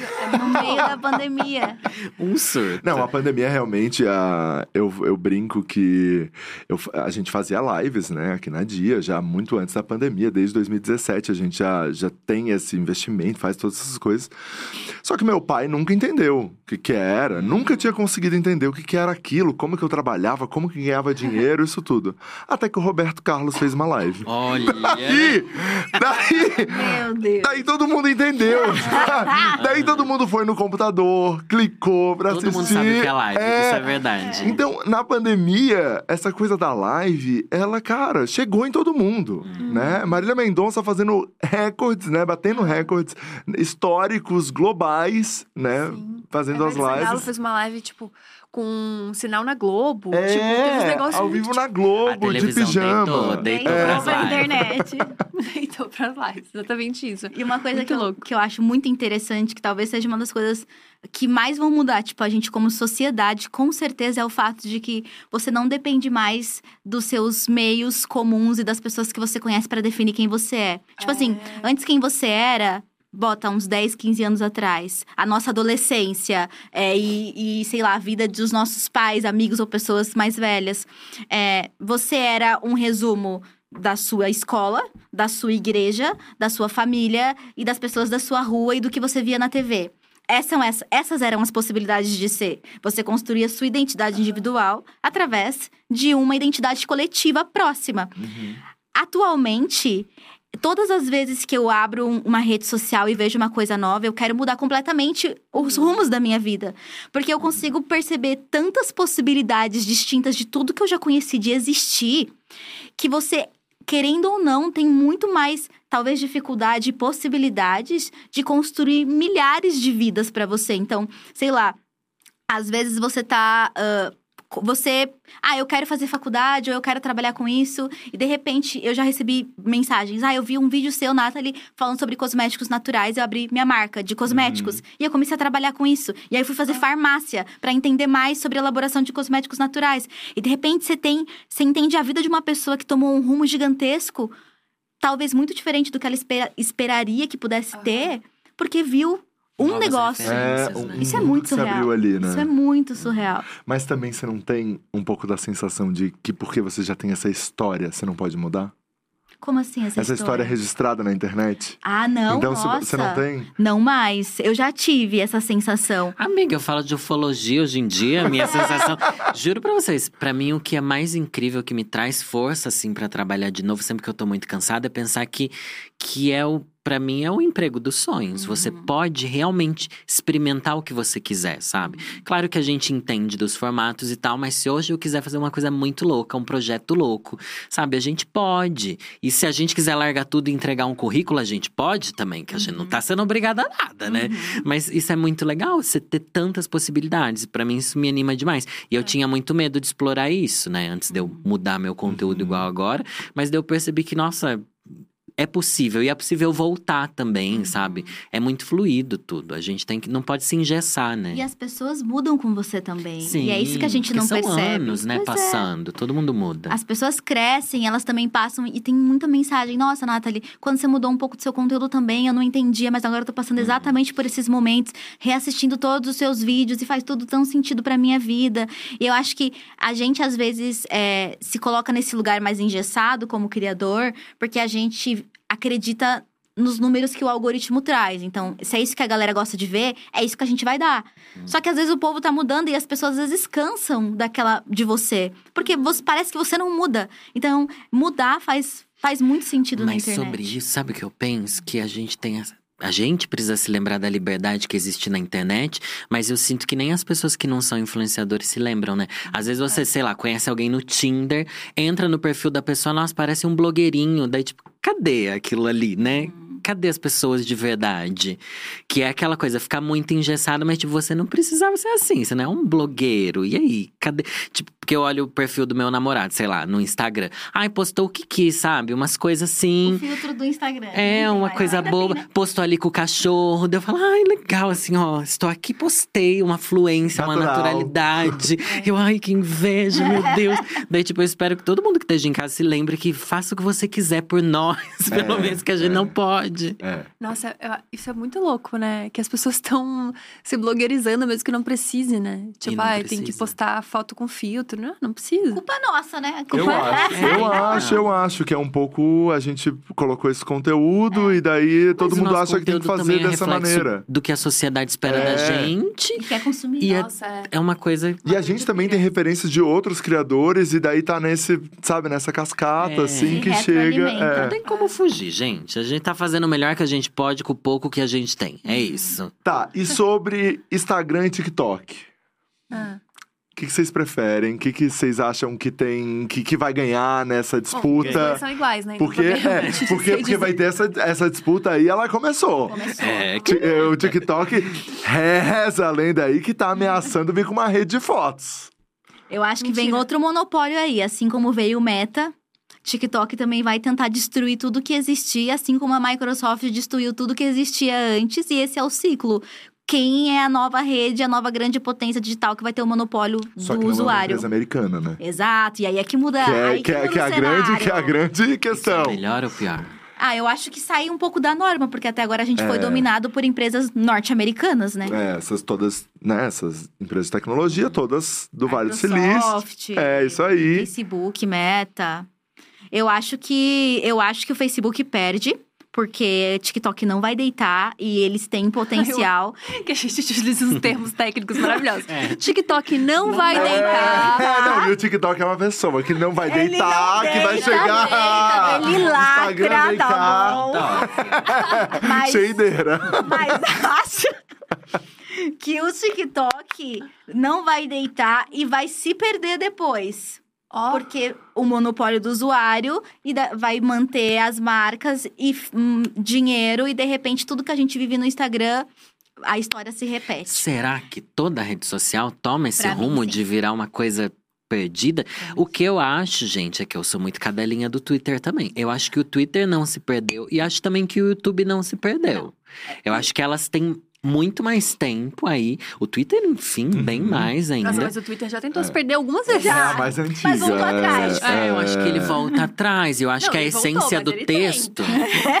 Cê- quando? Quando ele colocou vídeos curtos. É, e depois teve Que um, só outro- tinha teve um gente outro surto. Teve um É. outro surto esses dias Dos também. stories. De stories, aí teve Mas um surto É, de esse é, o- é o áudio. dos vídeos curtos, é. Stories Agora que eles tem o de tentaram. De áudio. áudio, tem um surto de áudio Mas agora. esse tá tendo esse surto. O É. povo usa. Não, vou, não quero participar. O Twitter, pra mim, é aquela coisa que tá, tipo assim, ó, tá fincado em pedra.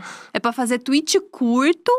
Gostou, gostou. É não isso. gostou, vai pra outra rede Mas social. o que eu acho que é legal do Twitter é isso. Ele colocou essas outras possibilidades, mas ele não te obrigou a gostar Uhum. delas. Tipo, ele ainda o principal vai aparecer pra você são os posts de texto. É, É. isso. Mas não é igual o Instagram. também, agora- não?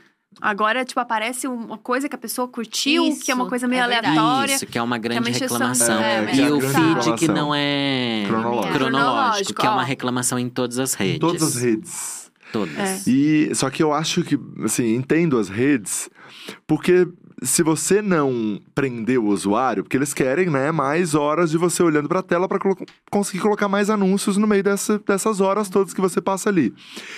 Ela não pode correr o risco de duas da manhã ou quatro da tarde não ter conteúdo interessante. Uhum. Então ela precisa pegar os conteúdos que as pessoas olharam mais e mais deram like, mais comentaram e colocar isso pra ser sempre muito interessante quando você abre o aplicativo. Então eu entendo de uma certa forma, Uhum. né? Porque eles têm que se manter no meio dessa briga, eles estão todos brigando pra quem consegue manter mais horas o usuário ali, as redes sociais todas. E eu, eu compreendo a decisão deles, Mas assim. é aí que entra aquilo que tem mais like é o que vai aparecer. Daí aparece os grandes influenciadores, É. o seu amigo que você segue no Instagram sumiu, É. sua mãe você acha É. que morreu se ela não te ligar. tá na Record. Tá na. e daí fica isso. Você recebe um monte de coisa que você até queria ver, mas nem tanto. Não, amor, tá na Record. Ai, que dó. É só um algoritmo que não te entrega, entendeu? Falando sobre o Datena no Facebook. Ai, entendeu? Isso. Nossa, gente, que bizarro. Tá na Record, é É, foda. não, mas é, gente. Você acha que a pessoa tá na Record, se o algoritmo não, te entrega. Tá. Que merda. É, mas enfim. É, mas na briga, vocês acham que. Nathalie acha que, que TikTok, que o Instagram perde. Perde. Gente, eu não sei se é o TikTok que vai derrubar o Instagram, mas eu acho que o Instagram vai cair inevitavelmente. Talvez surja uma outra coisa. Não sei se. Porque daí o TikTok quer fazer outra rede de fotos. Não vai ser já no Ali. TikTok. Então, pra fazer outra rede bombar, eu acho bem difícil. Porque o Mas se enfiar é a foto difícil, ali, né? vai ficar um. Já vira um outro caos. Já vai entendeu? ver os dois Instagram, né? É. É. É uma Mas não foi esse o problema do Instagram também, que de repente ele tinha, queria colocar tudo? É venda, é stories, que é, É. Snapchat, é Uma foto. página de venda, gente. Ai, eu Ai, uma olha. preguiça. Tinha até esquecido, você me deu um gatilho. Aquilo não faz Nossa, sentido. Mas não. o Instagram, ele quer ser autossuficiente. Ele quer que Sim, tudo exato. ali. Ele quer que todas as redes sociais estejam ali. Que você não precisa de mais nada. Mas não é, é que lá fora existem os super apps, na China principalmente, que são aplicativos que tentam colocar tudo dentro daquele aplicativo. Então é o banco, é o vídeo, é a rede social, é tudo. São os super apps. Que inclusive é muito é, conduzida essa história dos super apps pelos varejistas, né? Pelas grandes marcas que vendem o negócio todo. Ideia aqui no Brasil, Magalu tentou, tá todo mundo tentando nessa, nessa onda de fazer o seu super app e ter, né, o Mercado Livre com o Mercado As Pago, com tudo. também. É, com, as- com live commerce, com tudo isso. É a vontade deles. O Instagram, eu acho que tenta fazer isso. Sem ser um varejista, por isso a, a página de vendas e fazer com que as pessoas venham vender os seus produtos ali. Só que eu também acredito que o Instagram vai cair. Só que o grande ponto do Instagram demorar nessa queda é o fato das pessoas terem construído bases de fãs e de seguidores dentro. sólidas ali, eu acho. Porque esses números hoje estão comercializados por influenciadores Mas e por eles. Snapchat não era assim também? Mas não era Snap- tanto, não era Será? tanto. Porque foi um curto espaço de tempo, não foi uma década. E O não Instagram tá uma ficava- década. É E- verdade. E você não ficava, tipo, não tinha uma timeline assim, né? Tipo, as pessoas te mandavam coisas e você ia procurar coisas das pessoas no Snapchat. É. Não tinha um rolê que você ficava rodando Ah, eternamente. mas tinha ali as, né, todo, todos As os bolinhas. posts, as bolinhas das pessoas, assim. Então, de uma certa forma, quem postava aparecia ali. Mas eu acho que é isso, era curto, era coisa de dois anos, sabe? Da galera consumindo e Também usando aquilo, nem estudo. legenda, lembra? Era tipo uma linha, assim. É. Eu nem me lembro, faz tanto Ai, eu tempo que eu não... gostava tanto. Nossa, Você eu usava muito. era palavras. heavy user de- do Snapchat. Adorava. Mas Filtro. realmente Às no vezes Brasil ele do caiu. É, às vezes ele volta num filtro, é. É, que o povo, o povo usa na gringa, daí o povo aqui vê que estão usando É. aquele filtro. E os filtros lá realmente, ó, querida, É, eles babado, entregam, eles entregam no 3D. E É da, da bem. 3G o Instagram tá com similar, né? Sim, É. exatamente. Ah, é. E o do Instagram nunca é bom. Nunca é bom. Não quer bom. Aquele fundo verde, gente, eu só consegui usar no Instagram depois de um ano inteiro tentando. eu ia pro TikTok, quando eu nem postava Ah. lá, gravava no fundo verde do TikTok pra postar no Instagram. Exatamente. É bem isso. Ah, eu acho que, sinceramente, não sei se vai ter uma. Mas você acha que o Instagram cai? Ai, gente, não sei dizer. Não tenho capacidade mental pra descobrir Mas o uma que nova você rede social. É, mas o que você quer? Qual é a sua Que os dois vontade? façam as pazes. Ah! Afinal, muito importantes. Não vai acontecer. As pazes entre as duas É redes não vai das Os dois são acontecer. queridos. E eu amo. Tem uma coisa que eu adoro nessa história da internet, foi o dia que o Instagram soltou os stories. Foram os stories? Não, foram os vídeos curtos, os reels. Que o TikTok tweetou aquele vídeo da Laura Serafim, que é Ah, não sabe copiar! É quem não sabe fazer, copia mesmo! Eu amo isso! plot, né? Eu amo isso porque é de um, de um sarcasmo tão deboche. grande, é de um deboche tão grande. Você pegar um vídeo de uma influenciadora e colocar lá essa- esse texto, assim, essa frase, né? Que a Laura fala que é quem não sabe fazer, copia E é mesmo. verdade. E é verdade, e é verdade, né? Mas o, mas o Instagram, ele tá fazendo isso desde o Snapchat, né? Que é, É. tipo, o Stories é o Snapchat. Tipo, tu vai- vai colocando mais coisa, assim. Eu me lembro, ó, que, que idosa, mas eu me lembro que tinha um aplicativo só de venda. Que Tinha, nem tem no caraca. Instagram agora, tipo aquela binha de venda. Aham. Antes tinha. um de- Você lembra disso? Não. Eu me lembro, inclusive fui cotada pra fazer live desse aplicativo. Mais um- uma, uma cara, assim, mas tinha um aplicativo só disso. Então, assim, acho que ele foi vendo, tipo, ah, isso aqui é interessante, isso aqui também é bom, isso aqui também pode ser legal, e foi enfiando tudo num só. Mas torço pros dois. Acho que os dois têm total capacidade de vencer essa batalha. tá bom? Não quero me Fiquem dispor bem, com é. plataforma nenhuma. Fiquem bem. dispor com todas pra ver se muda essas porcarias. É, Mas o que deixa vocês- O que, que vocês mudariam pra que ficasse bom o Instagram de novo? Porque eu também acho que talvez a gente não queira que caia o Instagram, mas algumas mudanças nas plataformas tornariam elas melhores. Eu acho, por exemplo, que o que eu queria do Instagram era que, sei lá, que eu realmente recebesse o que as pessoas que eu sigo postam, Uhum. principalmente, que eu pudesse escolher se eu quero uma timeline cronológica ou não, que eu pudesse escolher mais Mas coisas, sabe? Isso, né? Dá? Na Dá, não dá? Não dá. Timeline. Eu não sei dá escolher você nada ali. marcar, Os favoritar as pessoas que têm Verdade. um número restrito de pessoas. Você não pode colocar 100, 200 não? pessoas, não. Tem um número restrito de quem você pode favoritar pra aparecer na sua timeline. É, Mas eu acredito que o Instagram, ele podia voltar um pouquinho na origem da coisa da foto mesmo, assim. Eu acho. Eu É. acho. Porque tá meio triste isso, né? É. Foto de comida com filtro ruim. É, porque, putz, a gente tá ali no vídeo. Eu sou uma pessoa que eu não consumo muito vídeo no celular. Não é pra É. mim, eu curto na televisão mesmo, jogo pra TV, tudo que. Por isso que o YouTube é tão relevante, assim, pra, na minha vida, na minha rotina. É, então eu curto muito mais consumir esse conteúdo na televisão.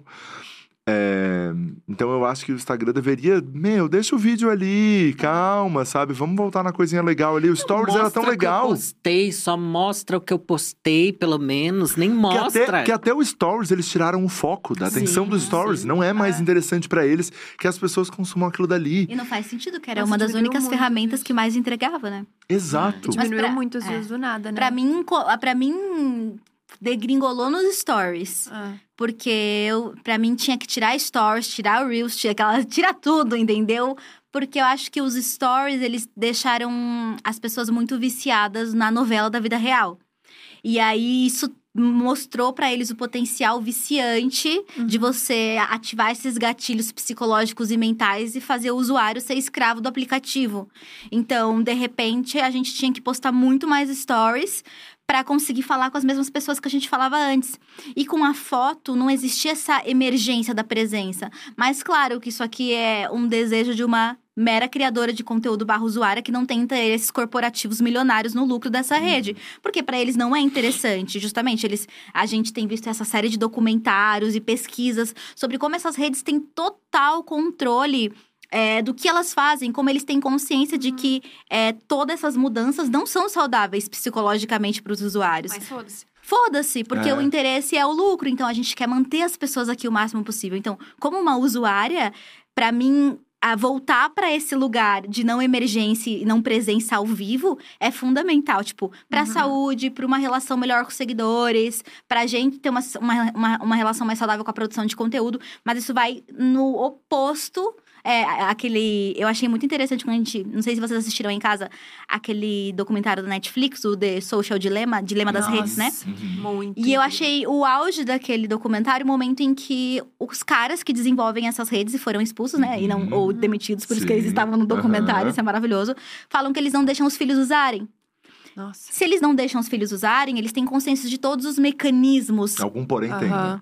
Eu não acho que, ai, porque faz lavagem cerebral. É. Não. Mas eles sabem que aquela, aquilo ali é feito pro usuário se viciar. É feito pra você perder a atenção. É feito pra você não ter outros interesses, sabe? E eles sabem que isso é feito por motivos escusos pra enfiar mais publicidade na vida das pessoas. E Uhum. eles têm perspectivas como pessoas ricas, bem-nascidas, que estudaram no Vale do Silício da vida. Eles querem que os filhos viajem, que os filhos façam intercâmbio, que os filhos aprendam outros idiomas. Então, isso aqui- aquilo pra mim é um. É tipo, sabe a pessoa que faz a comida e o bolo, mas não come? Aham. Entendeu? Vamos desconfiar, entendeu? Exatamente. Então, pra mim, pra salvar, teria que voltar. Mas aí nunca vai acontecer isso, porque é uma mina de dinheiro, inclusive pra É. gente que também trabalha com isso e ganha Mas dinheiro. sabe o que eu acho? Que é uma coisa que tem no Tumblr, que, que é uma coisa que eu queria, mas aí eu falo de um lugar completamente utópico. Eu toparia pagar uma assinatura do Instagram pra ele ser do jeito que eu quero. Tipo, ai, daí eu posso configurar muito mais coisas e não recebo mais anúncio e recebo o que eu realmente quero. O Tumblr hoje em dia você pode pagar pra não ter mais anúncio e a timeline. Ah, lá não tem muita coisa assim, mas eu falei, nossa, Daí que me deu esse start. O tipo, YouTube também, né? o Tipo YouTube também. Gente, o É. YouTube pago, assinem o YouTube, eu não tem também, volta. É eu a também, melhor eu também. coisa Eu possível. acho, assim, gente. É um A caminho sem gente, volta. todo mundo que depende de AdSense. E YouTube pago. Não, mas, mas eu é acho que a experiência para o usuário, sem anúncio, você chegar na televisão e assistir tudo sem anúncio é Uhum. incrível. Sim, só não pula aquele Jackass, deixa É, os do segundos. Jackass vocês veem. Por favor. Mas é, mas é real, É, eu acho. Eu queria todas Que nem as redes Spotify também. pagar ali 10 reais, 5 Uhum. reais que seja, gente. Eu tô pagando pra não receber anúncio, gente, pelo amor de não Deus. Mas receber isso, publicação isso sugerida. realmente é uma ideia muito boa, eu Nossa, acho. mas vai de... elitizar mais ainda o rolê, né? Não, mas de você ter a rede social como você deseja, assim, sabe? Porque no final das contas. Mas não ser obrigado, né? Ser uma opção. É, é uma opção. Porque no final das contas, eu acho que muita gente, né, que vem nessa discussão, deixa de consumir porque não é como gostaria, Uhum. sabe? Ai, será? A gente acha que é uma utopia. Acho que ninguém deixa de consumir porque não é como gostaria. Porque a gente tá aqui reclamando e lá postando. É. Você acha? Lógico. Assim, seria muito legal se tivesse essas mudanças, seria. Mas a gente vai deixar de usar amanhã se Mas não eu tiver. fiz uma gente, coisa- Deixa eu falar, meu namorado, ele. Eu vejo ele no Instagram, né? Daí é outro universo. É o meu é momento de uma outra análise. maneira, É uma outra Ele tá os posts do olhar. Instagram que ele mais engaja, que ele vê, que ele clica, são todos propaganda. Ele ama as propagandas do Instagram dele. E ele compra as coisas do Instagram. Daí quando ele vê, ele tá ali meia hora. Eu falo, você tá vendo outra propaganda? Daí ele nem percebe que é uma propaganda. Daí talvez seja desse lugar da gente de influenciador Ah, que tá ali sofrendo muito. Talvez a maioria das pessoas achem legais até as propagandas, Ah, porque elas não. são também. O fato E às vezes de tem que... coisa interessante. Exato, o fato É. de que a gente, a gente tem até esse dado, né? Só não sei onde aqui nesse roteiro maravilhoso e grande, que. Não, mas maravilhoso, mas tem esse dado mesmo Aham. de que ah, hoje acho que mais de 50% das pessoas só é, compram depois de ver algum review na internet. Aham. Ah, Deixa eu eu ver. assim. Ah, eu sou Isso. É. vê se essa não é a melhor coisa que aconteceu pra mim. Sim, em relação a produtos de cabelo, a beleza, a, tipo, lugares pra comprar. Você É. nunca, eu nunca mais compro nada online sem ir no Reclame Aqui pra ver os reviews da Sim. loja, sabe? Gente, E mas tem quem coisa não- que é interessante. Tipo, você viu um vídeo da Nathalie, depois aparece uma propaganda de É, óleo essencial. Daí você Putz, fala, putz, agora eu vou comprar. Mas quem não lembra, né, anos 90, aqueles canais de compras, de venda na, Eu na, na Eu televisão, amava. que tem Eu até hoje. Eu amava. A gente não ficava Da ali assistindo, Polishop. eu ficava assistindo Minha mãe. Eu amava. horas a roupa de cama, matelacê e todo o negócio. que a moça joias. assim. É. Tapete Melhor. persa, O tapete. adorava Então, de tapete O persa. melhor Tinha era retenção, quando tinha gente. aqueles, né, aqueles juicers. Aí eles botavam várias marcas, pegava a macaxeira, enfiava em todos e quebrava. Aí botava no. no, No bom. E não. E brrr. ah, nossa, isso é um Eu amava. Eu enchi a porra do saco da minha mãe pra conseguir um negócio que faz o, o waffle. Sim. Porque eu vi nessa merda. Nem gosto de waffle, mas eu queria. As queria frigideiras, essa eles pegavam várias frigideiras, quebravam o ovo, aí grudava o ovo. É. Aí na deles, virava.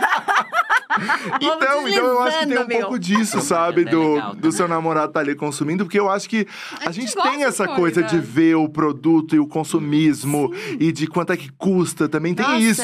Eles ficam passando, passando, passando, passando. O preço é só no final. É. Sabe? Tem toda Primeiro uma. É, tudo. tem toda uma história também. E era uma promoção Nisso. maravilhosa, né? Eu adorava ver o cara que, que pintava a casa, que era um bagulho assim, que ele pintava, ó, como que é? Aí eles mostravam como que era a simulação, né? De que a pessoa pintando com rodinho. E a pessoa, putz, que merda! Aí tava, tava tudo errado, a pessoa pintando com rodinho, depois pintava ali certinho.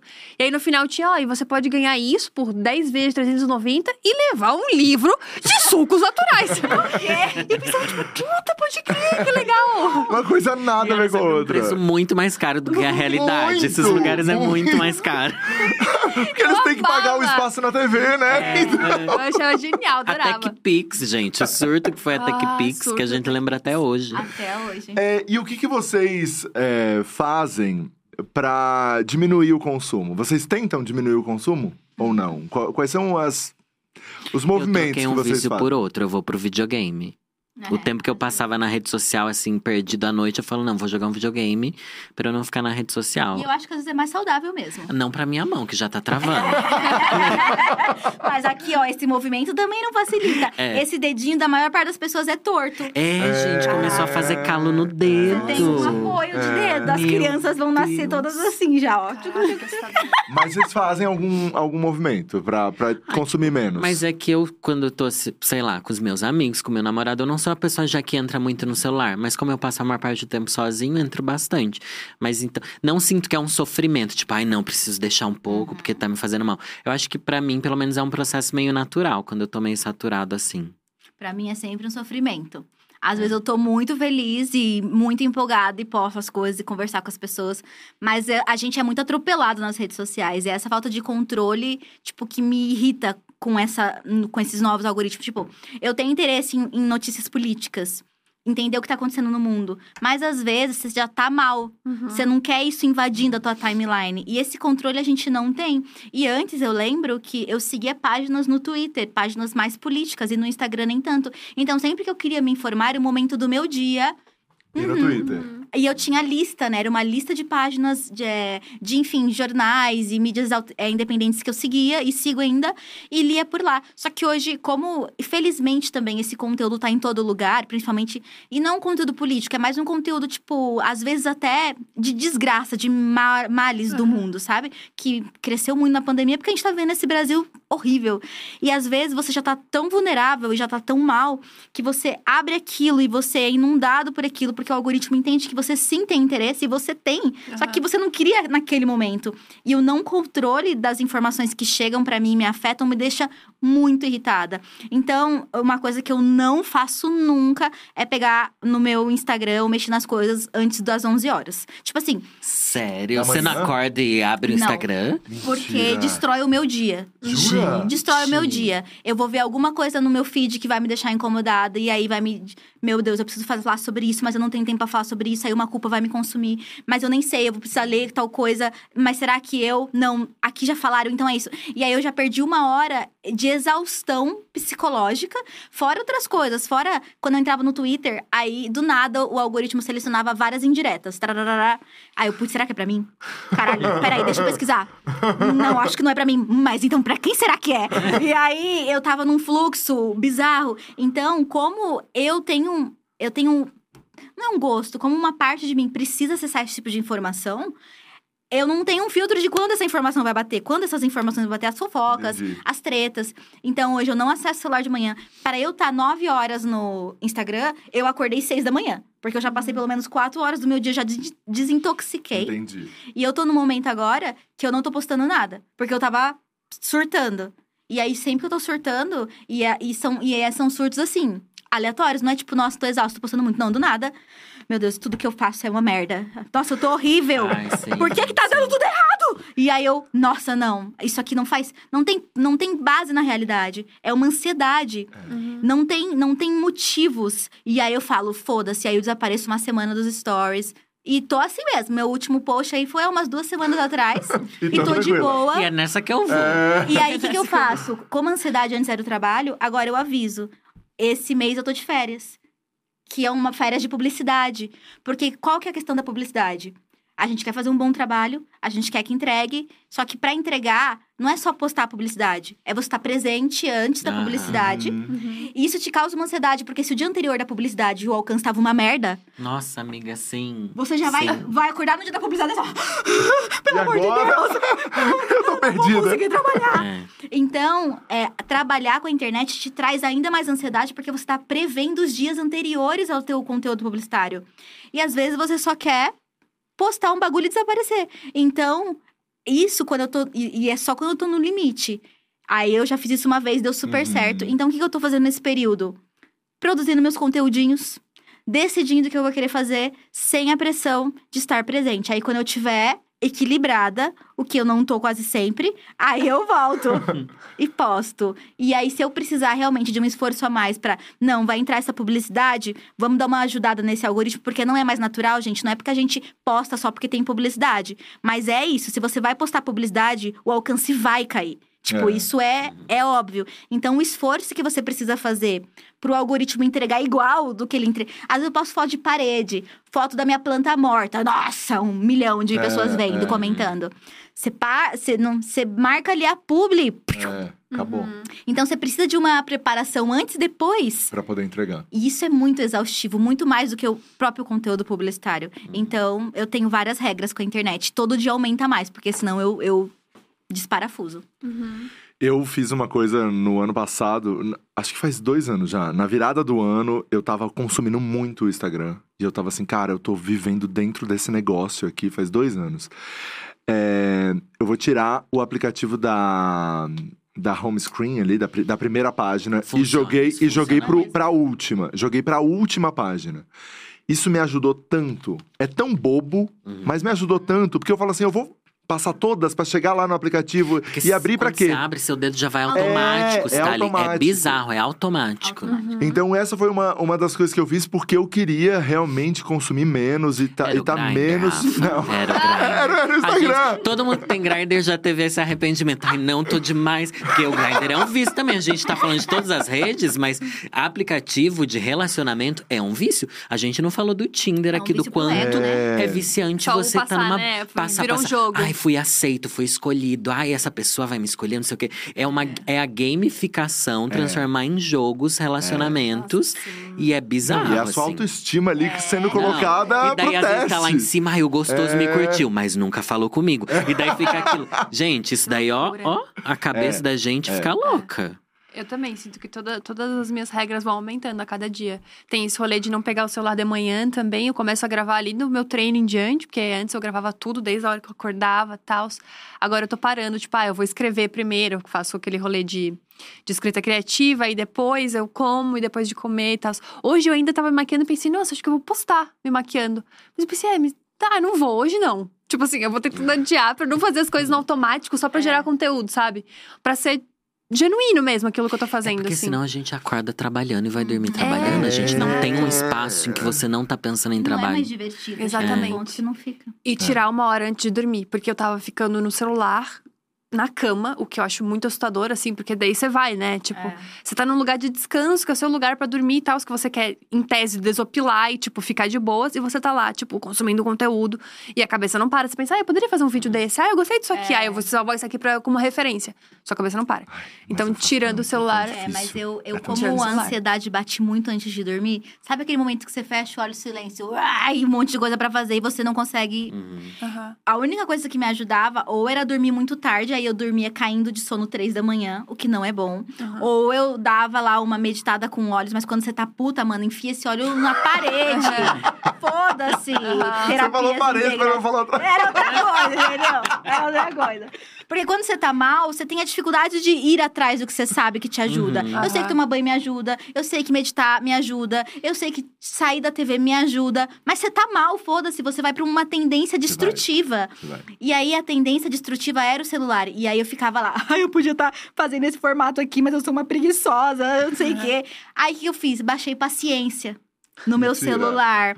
Eu sou nível 26 na paciência da Microsoft. Senhora. Eu sou tá muito. Eu não tô, ó. E todas as noites, como eu preciso não ficar com esse estresse. Porque paciência era um negócio que eu jogava Ó, quando. Novo conteúdo disponível pra você não sair da É. Eu sou nível 29 e eu jogo no nível mestre, tá? Eu sou muito boa em paciência. Boa. Todos os dias antes de dormir dá tempo de jogar duas partidas e eu ficar com sono. Eu não fico ansiosa por causa das redes sociais. Eu não tô vendo novidades nas redes sociais. Minha mente não tá fritando com problema. E eu desmaio jogando paciência. Nossa. Esse é o meu truque. Fica a Fica a dica. Mas aí tem Nathalie. Vou trazer agora uma coisa muito xalalá. Tem um rolê da Ayurveda. Ah, ah. De, de, de, Fala mais pra gente. de você acordar e, e, e dormir de acordo com a, com a luz solar, assim, que a gente. Tudo bichinho, né? Então, assim, isso é o que faz sentido pro nosso cérebro. E aí você fica, tipo, com a tela na sua cara o tempo inteiro, você fica mandando estímulo pro seu cérebro de Exato. luz, de um monte de coisa, então você não consegue de fato desligar. Então, ainda assim, é um, é um cair pelo cansaço, que eu tava É, fazendo Mas muito. você tem que deixar na luz amarela, porque se deixar na luz azul, você vai jogar a paciência até 5 da manhã. É, Exato. 10 E é horas da noite o meu louco. já muda. Exato. Porque é tá programado. E sabe outra coisa que eu tô fazendo também? Que eu, que eu vi no TikTok? Minha referência agora é só essa. Meu currículo tá Ah. baseado no TikTok. que você não pode ficar no celular quando você tá naqueles pequenos momentos de tédio. Tipo, esperando o elevador, Ai, eu vi sabe? no TikTok isso também. Isso. Porque daí, o, o olha só, uma, uma coisa científica que eu vou trazer pra ti agora. É verdade. Que o lugar do prazer e do, do tédio e, tipo, da dor tá, tá muito junto, assim. vi esse mesmo. Então, vocês também viram? Viralizou, isso daí viralizou. Que bom, E aí- que bom que eu É não muito vi. louco. E aí você fica, tipo, nesses pequenos momentos de tédio, fica dando pequenas doses de prazer. E no final do dia você tá triste, cansado ou tipo, mal, entendeu? Porque você não teve esses momentos de tédio que você precisa ter ao longo da sua vida pra você ficar bem no final do dia. E aí eu tô, tipo, percebendo como eu faço isso no automático. Às vezes eu tô, Uhum. tipo, sei lá, tô no Uber normal, assim, de repente eu fico só. Pô, não preciso, você pode É. ficar olhando pra fora. Você pode estar fazendo qualquer outra coisa da sua vida e você fica, tipo, sei lá, vendo TikTok. Aí você tá esperando o elevador. Você é obrigado a, a, tipo, abrir o Instagram pra não esperar um minuto do elevador subir. É uma coisa meio absurda. Não, assim. e você lavando louça, tenho que ouvir um podcast. É. Tenho que estar fazendo outra coisa pra não estar aqui e não sofrer o tédio É. das coisas. Não eu fico com esse coisas. medo também. Tipo, ah, eu não consigo mais fazer nada sem uma música. Sem um... Aham. Daí, às vezes, você precisa estar num silêncio, assim. Mas é, difícil. Mas às vezes, É. mas quanto mais ansioso a gente é, mais difícil é estar nesse silêncio. Sim. Então, eu acho que é até uma, uma medida paliativa ficar sempre ouvindo. Quando eu tô mal, eu não posso ficar sozinha com os meus pensamentos, porque senão eu vou pra um buraco ali, gente, que é difícil me tirar. Então, às vezes, saber usar essas ferramentas de uma forma saudável, tipo assim, Uhum. por mais ruins que sejam, mas tipo, meu, não, eu- hoje eu tô mal, hoje eu tenho que ouvir música até rachar minha playlist de alegria, porque senão eu vou pra outro lugar aqui. Sim. Ou um podcast. Mas aí, entender, será que eu aguento? Será que eu posso? Né, eu acho que assim, se não é. É tão pesado, eu tava até conversando com o Dani antes da gente entrar, que me assusta muito nesse rolê da internet, é se é algo que a gente não consegue mais viver sem. Uhum. Isso é muito assustador. É algo fora do seu corpo que você não consegue viver sem. Tipo, é um conceito, é uma ideia muito assustadora. Memória, relacionamentos, ideias. A Você gente não guarda banheiro, né? ideia. É, tipo. então, eu acho que são. Se, se, se isso aqui não faz parte de mim eu posso retirar, eu vou escolher intencionalmente A eu alimentar. É. E aí é a Exato. estratégia. Mas É, a- eu, eu tenho bastante problema, assim. Vocês, vocês não. é, Porque é isso aí. Eu, eu tenho. O, o BO é tão grande. Cara, eu tô dirigindo, mas eu tô com o celular aqui e parou no sinal. Caraca, tá, tá, é tá. É. E, cara, é, é surreal. E a gente estímulo. sentindo que tá vibrando e não tá. É. Isso pra mim é uma das coisas. Não, vibrou, vibrou sim. Esse barulho é o celular. música. É uma coisa assim. E vocês já surreal. tiveram a sensação. É muito engraçado a sensação de quando você esquece o celular e esquece mesmo. Tipo, sei lá, tá no dia de férias ali. E aí você, putz, eu não peguei muito o celular hoje. Hum. E você quase fica tipo. Meu Deus, eu não peguei muito É. celular hoje. É uma coisa muito não fica- esquisita. mas você não fica feliz? Você É, fica, ah, eu feliz. consegui É ficar tantas horas sem. É. Olha Mas que legal. Cara, é que nem droga, né? É. Eu fui pra. Bom, vai ser péssimo eu falar isso, porque eu vou falar de uma viagem. Eu fui pra Chapada dos Veadeiros e é que nem droga. Quer dizer, na mesma frase é péssimo. É, cuidado, Gabi. Péssimo. Mas eu fui pra Chapada dos Veadeiros e aí os primeiros. Não tinha um sinal muito legal lá, né? Aí os primeiros dois dias você fica meio tipo, putz, preciso de um lugar com Wi-Fi, preciso avisar que eu tô viva, preciso postar coisa e tal. Depois você vai vendo que não vai rolar mesmo. Não vai ter, não vai brotar um Wi-Fi. Você vai meio que esquecendo. E foram os dias que eu mais dormi bem. Tipo, eu fui dormir no horário que eu tava com sono e eu acordei com a vida, assim, tipo, não botei 300 despertador em modo soneca e tal. Tipo, acordei pra vida e fiquei num nível de ansiedade muito mais baixo, assim. Porque quando dava, eu postava. Se não dava, tá tudo certo. Vai aproveitar, vai fazer um rolê de cachoeira, vai curtir a vida, assim. Mas é muito louco, parece Mas droga. quando a Nathalie falou isso de que dá um desespero muito grande de não conseguir procurar sobre alguma coisa quando tá sem conexão, o meu não é tanto esse. O meu é eu estar tá pra trás de alguma informação. É não me falaram sobre alguma coisa, entendeu?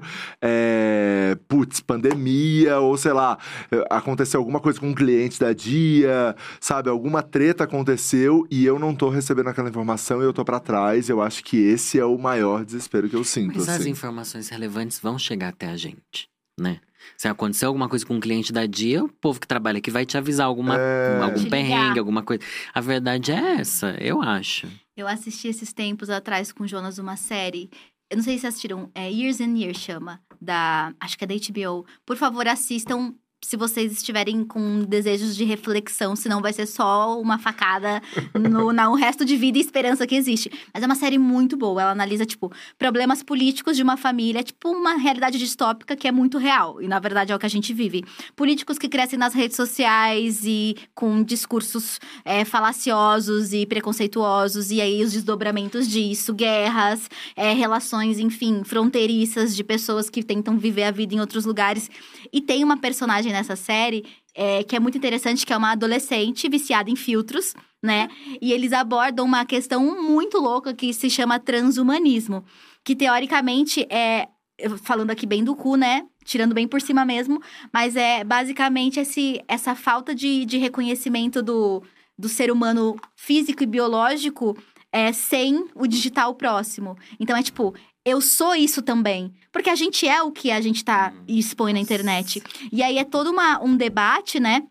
E o Jonas, ele estuda muito sobre isso, é muito incrível, e às vezes ele me comenta, então eu vou falar aqui por cima coisas que ele me comenta. Mas existe todo um debate que eu acho que vai ser muito crescente no futuro sobre, tipo, sei lá, bioconservadorismo também, sabe? Tipo, o corpo é, é- é o orgânico, isso aqui que é uma extensão do meu cérebro, da minha memória, tem que ser negado. Porque as pessoas já estão tão dependentes disso que a nossa identidade, quem a gente é, já é definido pelos nossos gadgets. Já é definido pelo relógio que conta a tua pulsação. Então é um debate que pode ir para um lugar tão mais louco sobre o que é o ser humano. O que Nossa. define o ser humano, já que o ser humano. Isso aqui é uma criação humana. E que a gente depende fundamentalmente para existir. Então é bem assustador, mas a série é muito boa, gente. Assistam.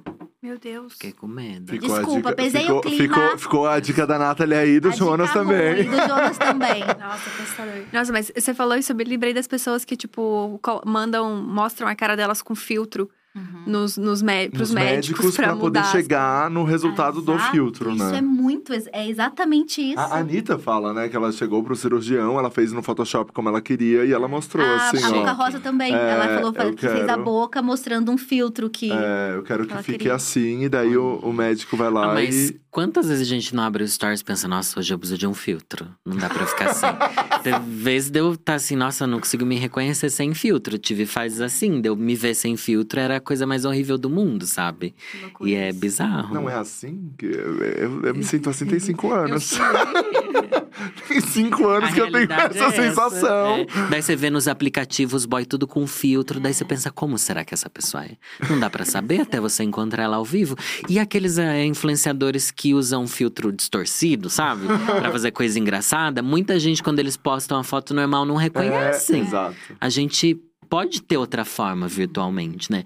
Isso eu acho incrível. É legal. Mas aí tem também esses problemas do não reconhecimento. Sim. É muito assustador. Eu também, eu tava usando muito filtro quando saiu. E de repente eu tava. "Hum, Nossa, não funciona. Não, não sei quem. Não gosto. E aí, como tudo que me domina, eu desespero e tento tirar. Aí eu nunca mais usei um filtro na vida. Mas porque eu sou meio radical mesmo na vida. É porque com você é bonita, coisas. Nathalie. A verdade é essa. Se tivesse a Assim, cara feia. Mas É. é, é uma outra versão da gente, não é sobre beleza, sabe? Porque não é só sobre, tipo, deixar a pele com blurzinho. É sobre uma iluminação, que não Iluminação, existe. O tom, a cor da vai. É sobre uma construção Sim. estética que Ah, contribui pro que você quer falar. Então, os filtros que eu gostava eram filtros com blur. E passavam muito uma ideia de que eu era muito zen. Vibes, vibes. vibes. E eu tenho esse lado, mas aquilo definitivamente não é tudo que existe em mim. E eu falava, cara, eu tô construindo uma coisa aqui e tudo fala. E isso aqui é uma mentira, entendeu? Esse, esse Uhum. blur é, lindo e sonho, tipo, isso não. Não faz parte de mim. E aí, era como se tele, você se teletransporta pra um, um outro universo de você. E pode ser maravilhoso se você quiser desopilar a tua mente, mas pode ser bem Prejudicial. eu amo a Nathalie, porque é basicamente como eu sigo a minha vida. Tudo que eu gosto vira uma crise existencial. Do nada, tipo, puta, eu tô achando isso muito legal. Por que, que eu tô achando isso muito legal? É, não deveria. Tudo Deveria. vira uma grande Não crise deveria. existencial. A minha vida é assim, sabia? Eu tenho uma crise existencial todo dia com alguma coisa. Isso. Uma coisa muito louca. Então, esse é o nosso dilema das redes. Ah, Ele trouxe. Mas, mas gente, pra, pra gente encerrar, assim, é, notificação. No- não, notificação. É, irrita Eu vocês? não tenho nenhuma. Eu Não não, tenho Eu não tenho nenhuma, nem do não têm? WhatsApp. eu tenho do WhatsApp, porque senão a Thaís me mata se eu não responder. Mas você tem da que aparece na tela? Não, eu tenho só, tipo. A bolinha. WhatsApp. Fala que o WhatsApp É. mandou. Mas vocês tiraram depois do documentário? Não. Dilema eu das redes? tive. Não? Eu já tinha tirado antes. Porque eu acho que ali no documentário eles mostram realmente aquela coisa de. Putz, esse cara tá muito tempo sem acessar o nosso aplicativo. Vamos lá, manda uma notificação pra ele, sim. manda to- toda uma história. É, e eu acho que esse é um grande. Você tem notificações. Você é o único que tem notificações aqui? Tenho, Eu não tenho todas. de Rafa, tira. Tenho é uma todas. liberdade. É, vou tirar. Nossa. Eu acho que a gente precisa voltar aos primórdios da ligação, entendeu? Ai, não. Se alguém Ai, me não. liga, não. É, isso aqui de odeia, isso aqui Mas odeia. Quando a gente O tem que falar momento alguma chegou, coisa. discordei de Nathalie. Chegou o mas- momento, discordei da Nathalie. Chegou. É, Mas é Mas porque a, a ligação hoje, você sabe que você vai atender telemarketing. Você sabe que você vai atender gente te vendendo coisas, ou com seus dados vazados, dizendo que você tá com devendo outras coisas que Durante você o quer Jackass tocou duas vezes. Aqui, ó. Chegou a notificação que tocou duas vezes. Olha, Ai, não gosto de ligação, não. Dependendo se é Mas a é. ligação, quando é BO, ninguém liga muito. Então, se precisa ser urgente, vão ligar. Aí, se, ah, então eu vou atender, tô preparada. Entendeu? Ah, mas urgente é só, tipo, se sua mãe morrendo, sabe? tipo assim, o resto, coisa você de não trabalho. Eu não tô nem aí. Não me Gente! ligue. Eu atraso Não o trabalho, liga. eu perco o cliente, faço o que for, Não mas eu não liga. quero que me ligue. Uma vez eu, Eu postei. trauma. Às vezes eu postei sei lá o quê, marquei a hashtag do cliente errado, algum BO assim e desapareci, porque eu posso sair correndo. É, é. Aí, Nathalie, tá tudo errado, muda lá. Eu, caraca! E Mas aí, daí você mudou quando você viu. Aconteceu alguma grande tragédia? Não aconteceu. Não, Aí eu é, prefiro mudou. pagar o preço que for do que Mas atender uma ligação. uma ligação. Prefiro. Eu juro, eu juro. Eu tenho uma revolta com Ai, eu não ligação. gosto de ligação também, não. Mas, tipo, se você combinar, ai, vamos. Amigo, é diferente, gente. Mas muita gente liga pra coisas que não precisa ser Não, urgente. Não precisava ser que uma pode ser uma mensagem no WhatsApp. Não, que é até mais é. fácil ser uma Podia ser um mensagem no. WhatsApp. Tem, É, que, um tem que avisar se pode confio. ligar. Tem que avisar. Sim, É. no mínimo. É o no Tá, mínimo. isso virou uma etiqueta agora, né? É, que é, tem que posso avisar. ligar? Daí a pessoa Sim. fala, pode Daí ligar. eu não vou ficar bravo. É. É. que aqui eu tô pensando é que essa semana aconteceu muito isso de me ligar. Sério? E eu assim, e eu nitidamente ignorando, ignorando, ignorando, e me ligando, me ligando, Não, me ligando. sentido, Até que eu atendi bravo. Ai, querida, eu não sou obrigada a ser legal, não. Não, mas tá certo, tá certo. É bom que a gente pensa duas vezes antes de ligar pro Danilo, hein, gente? É. Não, eu, te- eu tenho um trauma de ligação. Quando a pessoa não me avisa que vai ligar, Mas eu tenho aconteceu trauma. alguma coisa, Gabi? Ah, sim. Teve um dia que, olha só a, a situação, nunca aconteceu isso. Mas eu tava doente, sei lá, qualquer coisa, e eu dormi e esqueci de fazer uma postagem. A Thaís me ligou umas 25 vezes. E eu Meu pensando assim, ó, Deus. bom, demissão, contrato com a dia acabou, não tem mais condição de eu estar lá. Quando eu liguei, sabe quando você liga assim, alô? você é apavorada, alô?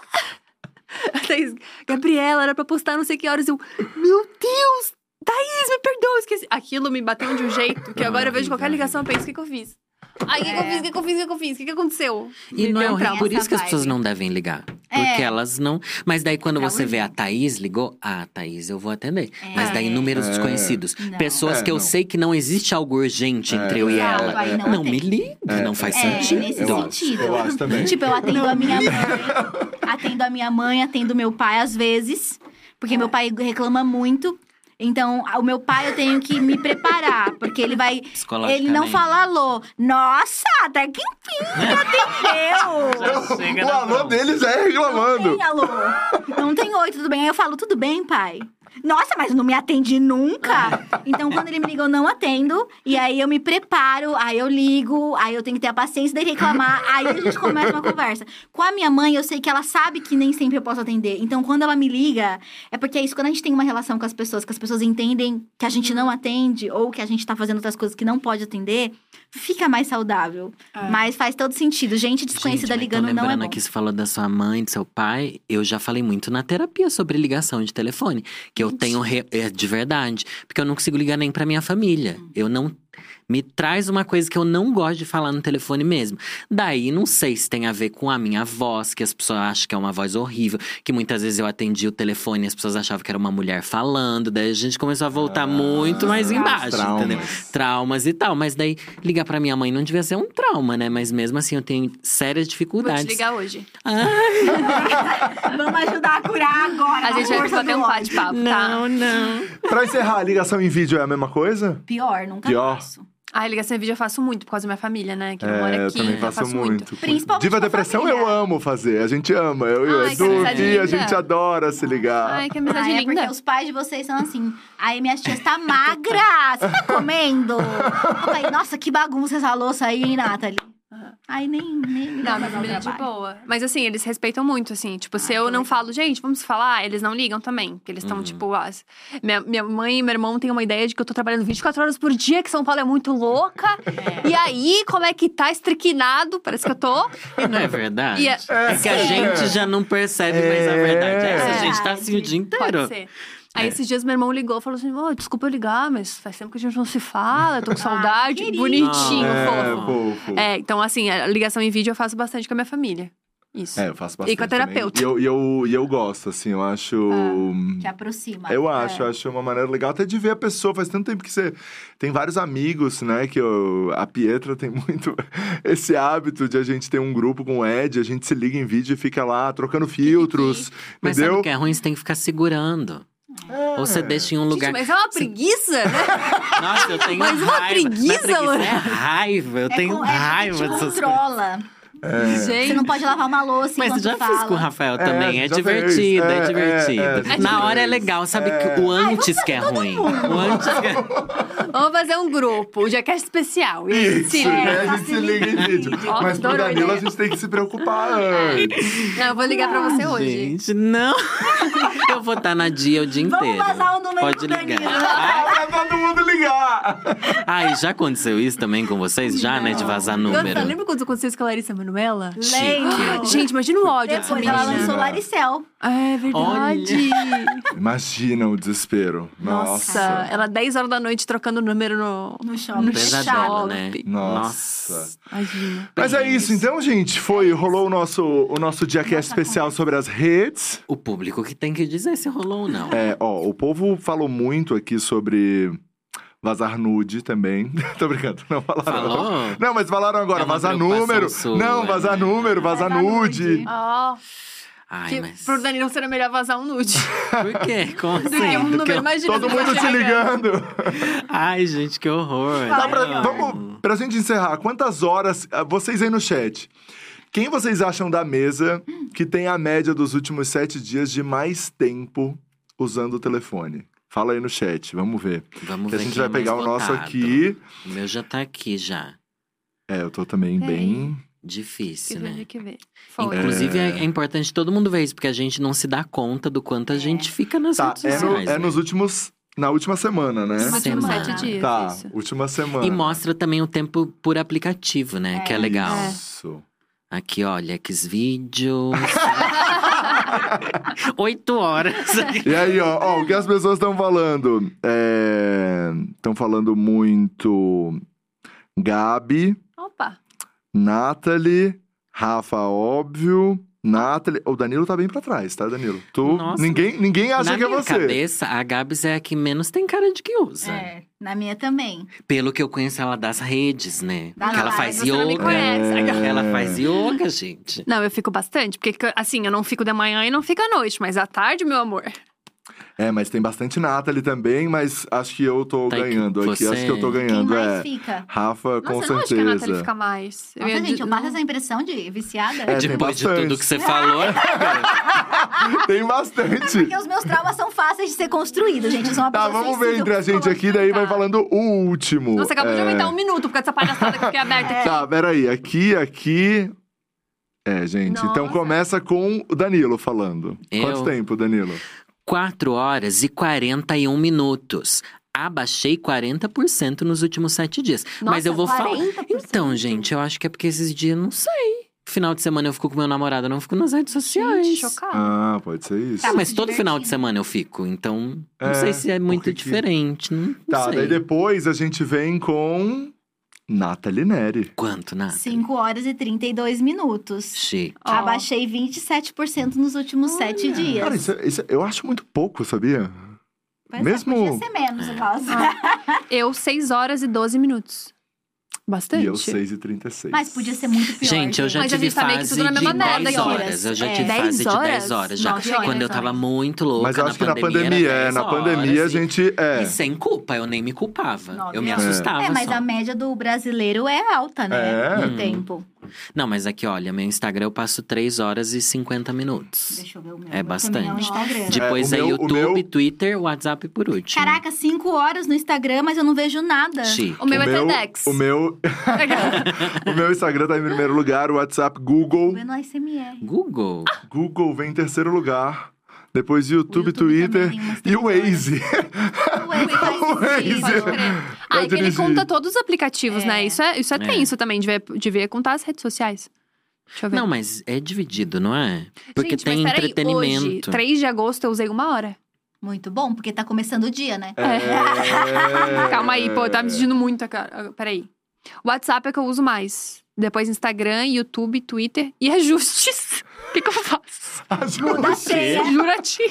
O que, que eu tô o fazendo? plano de fundo. Ó, Tu fica mudando a configuração. putz, mudando Um hacker a coisa do volume. É. Não sei o que eu faço. Mas é isso, então, gente. Foi muito legal. Obrigado vocês que acompanharam. gente. foi, foi divertidíssimo.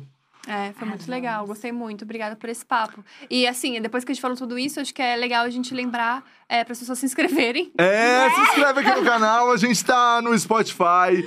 A gente tá aqui.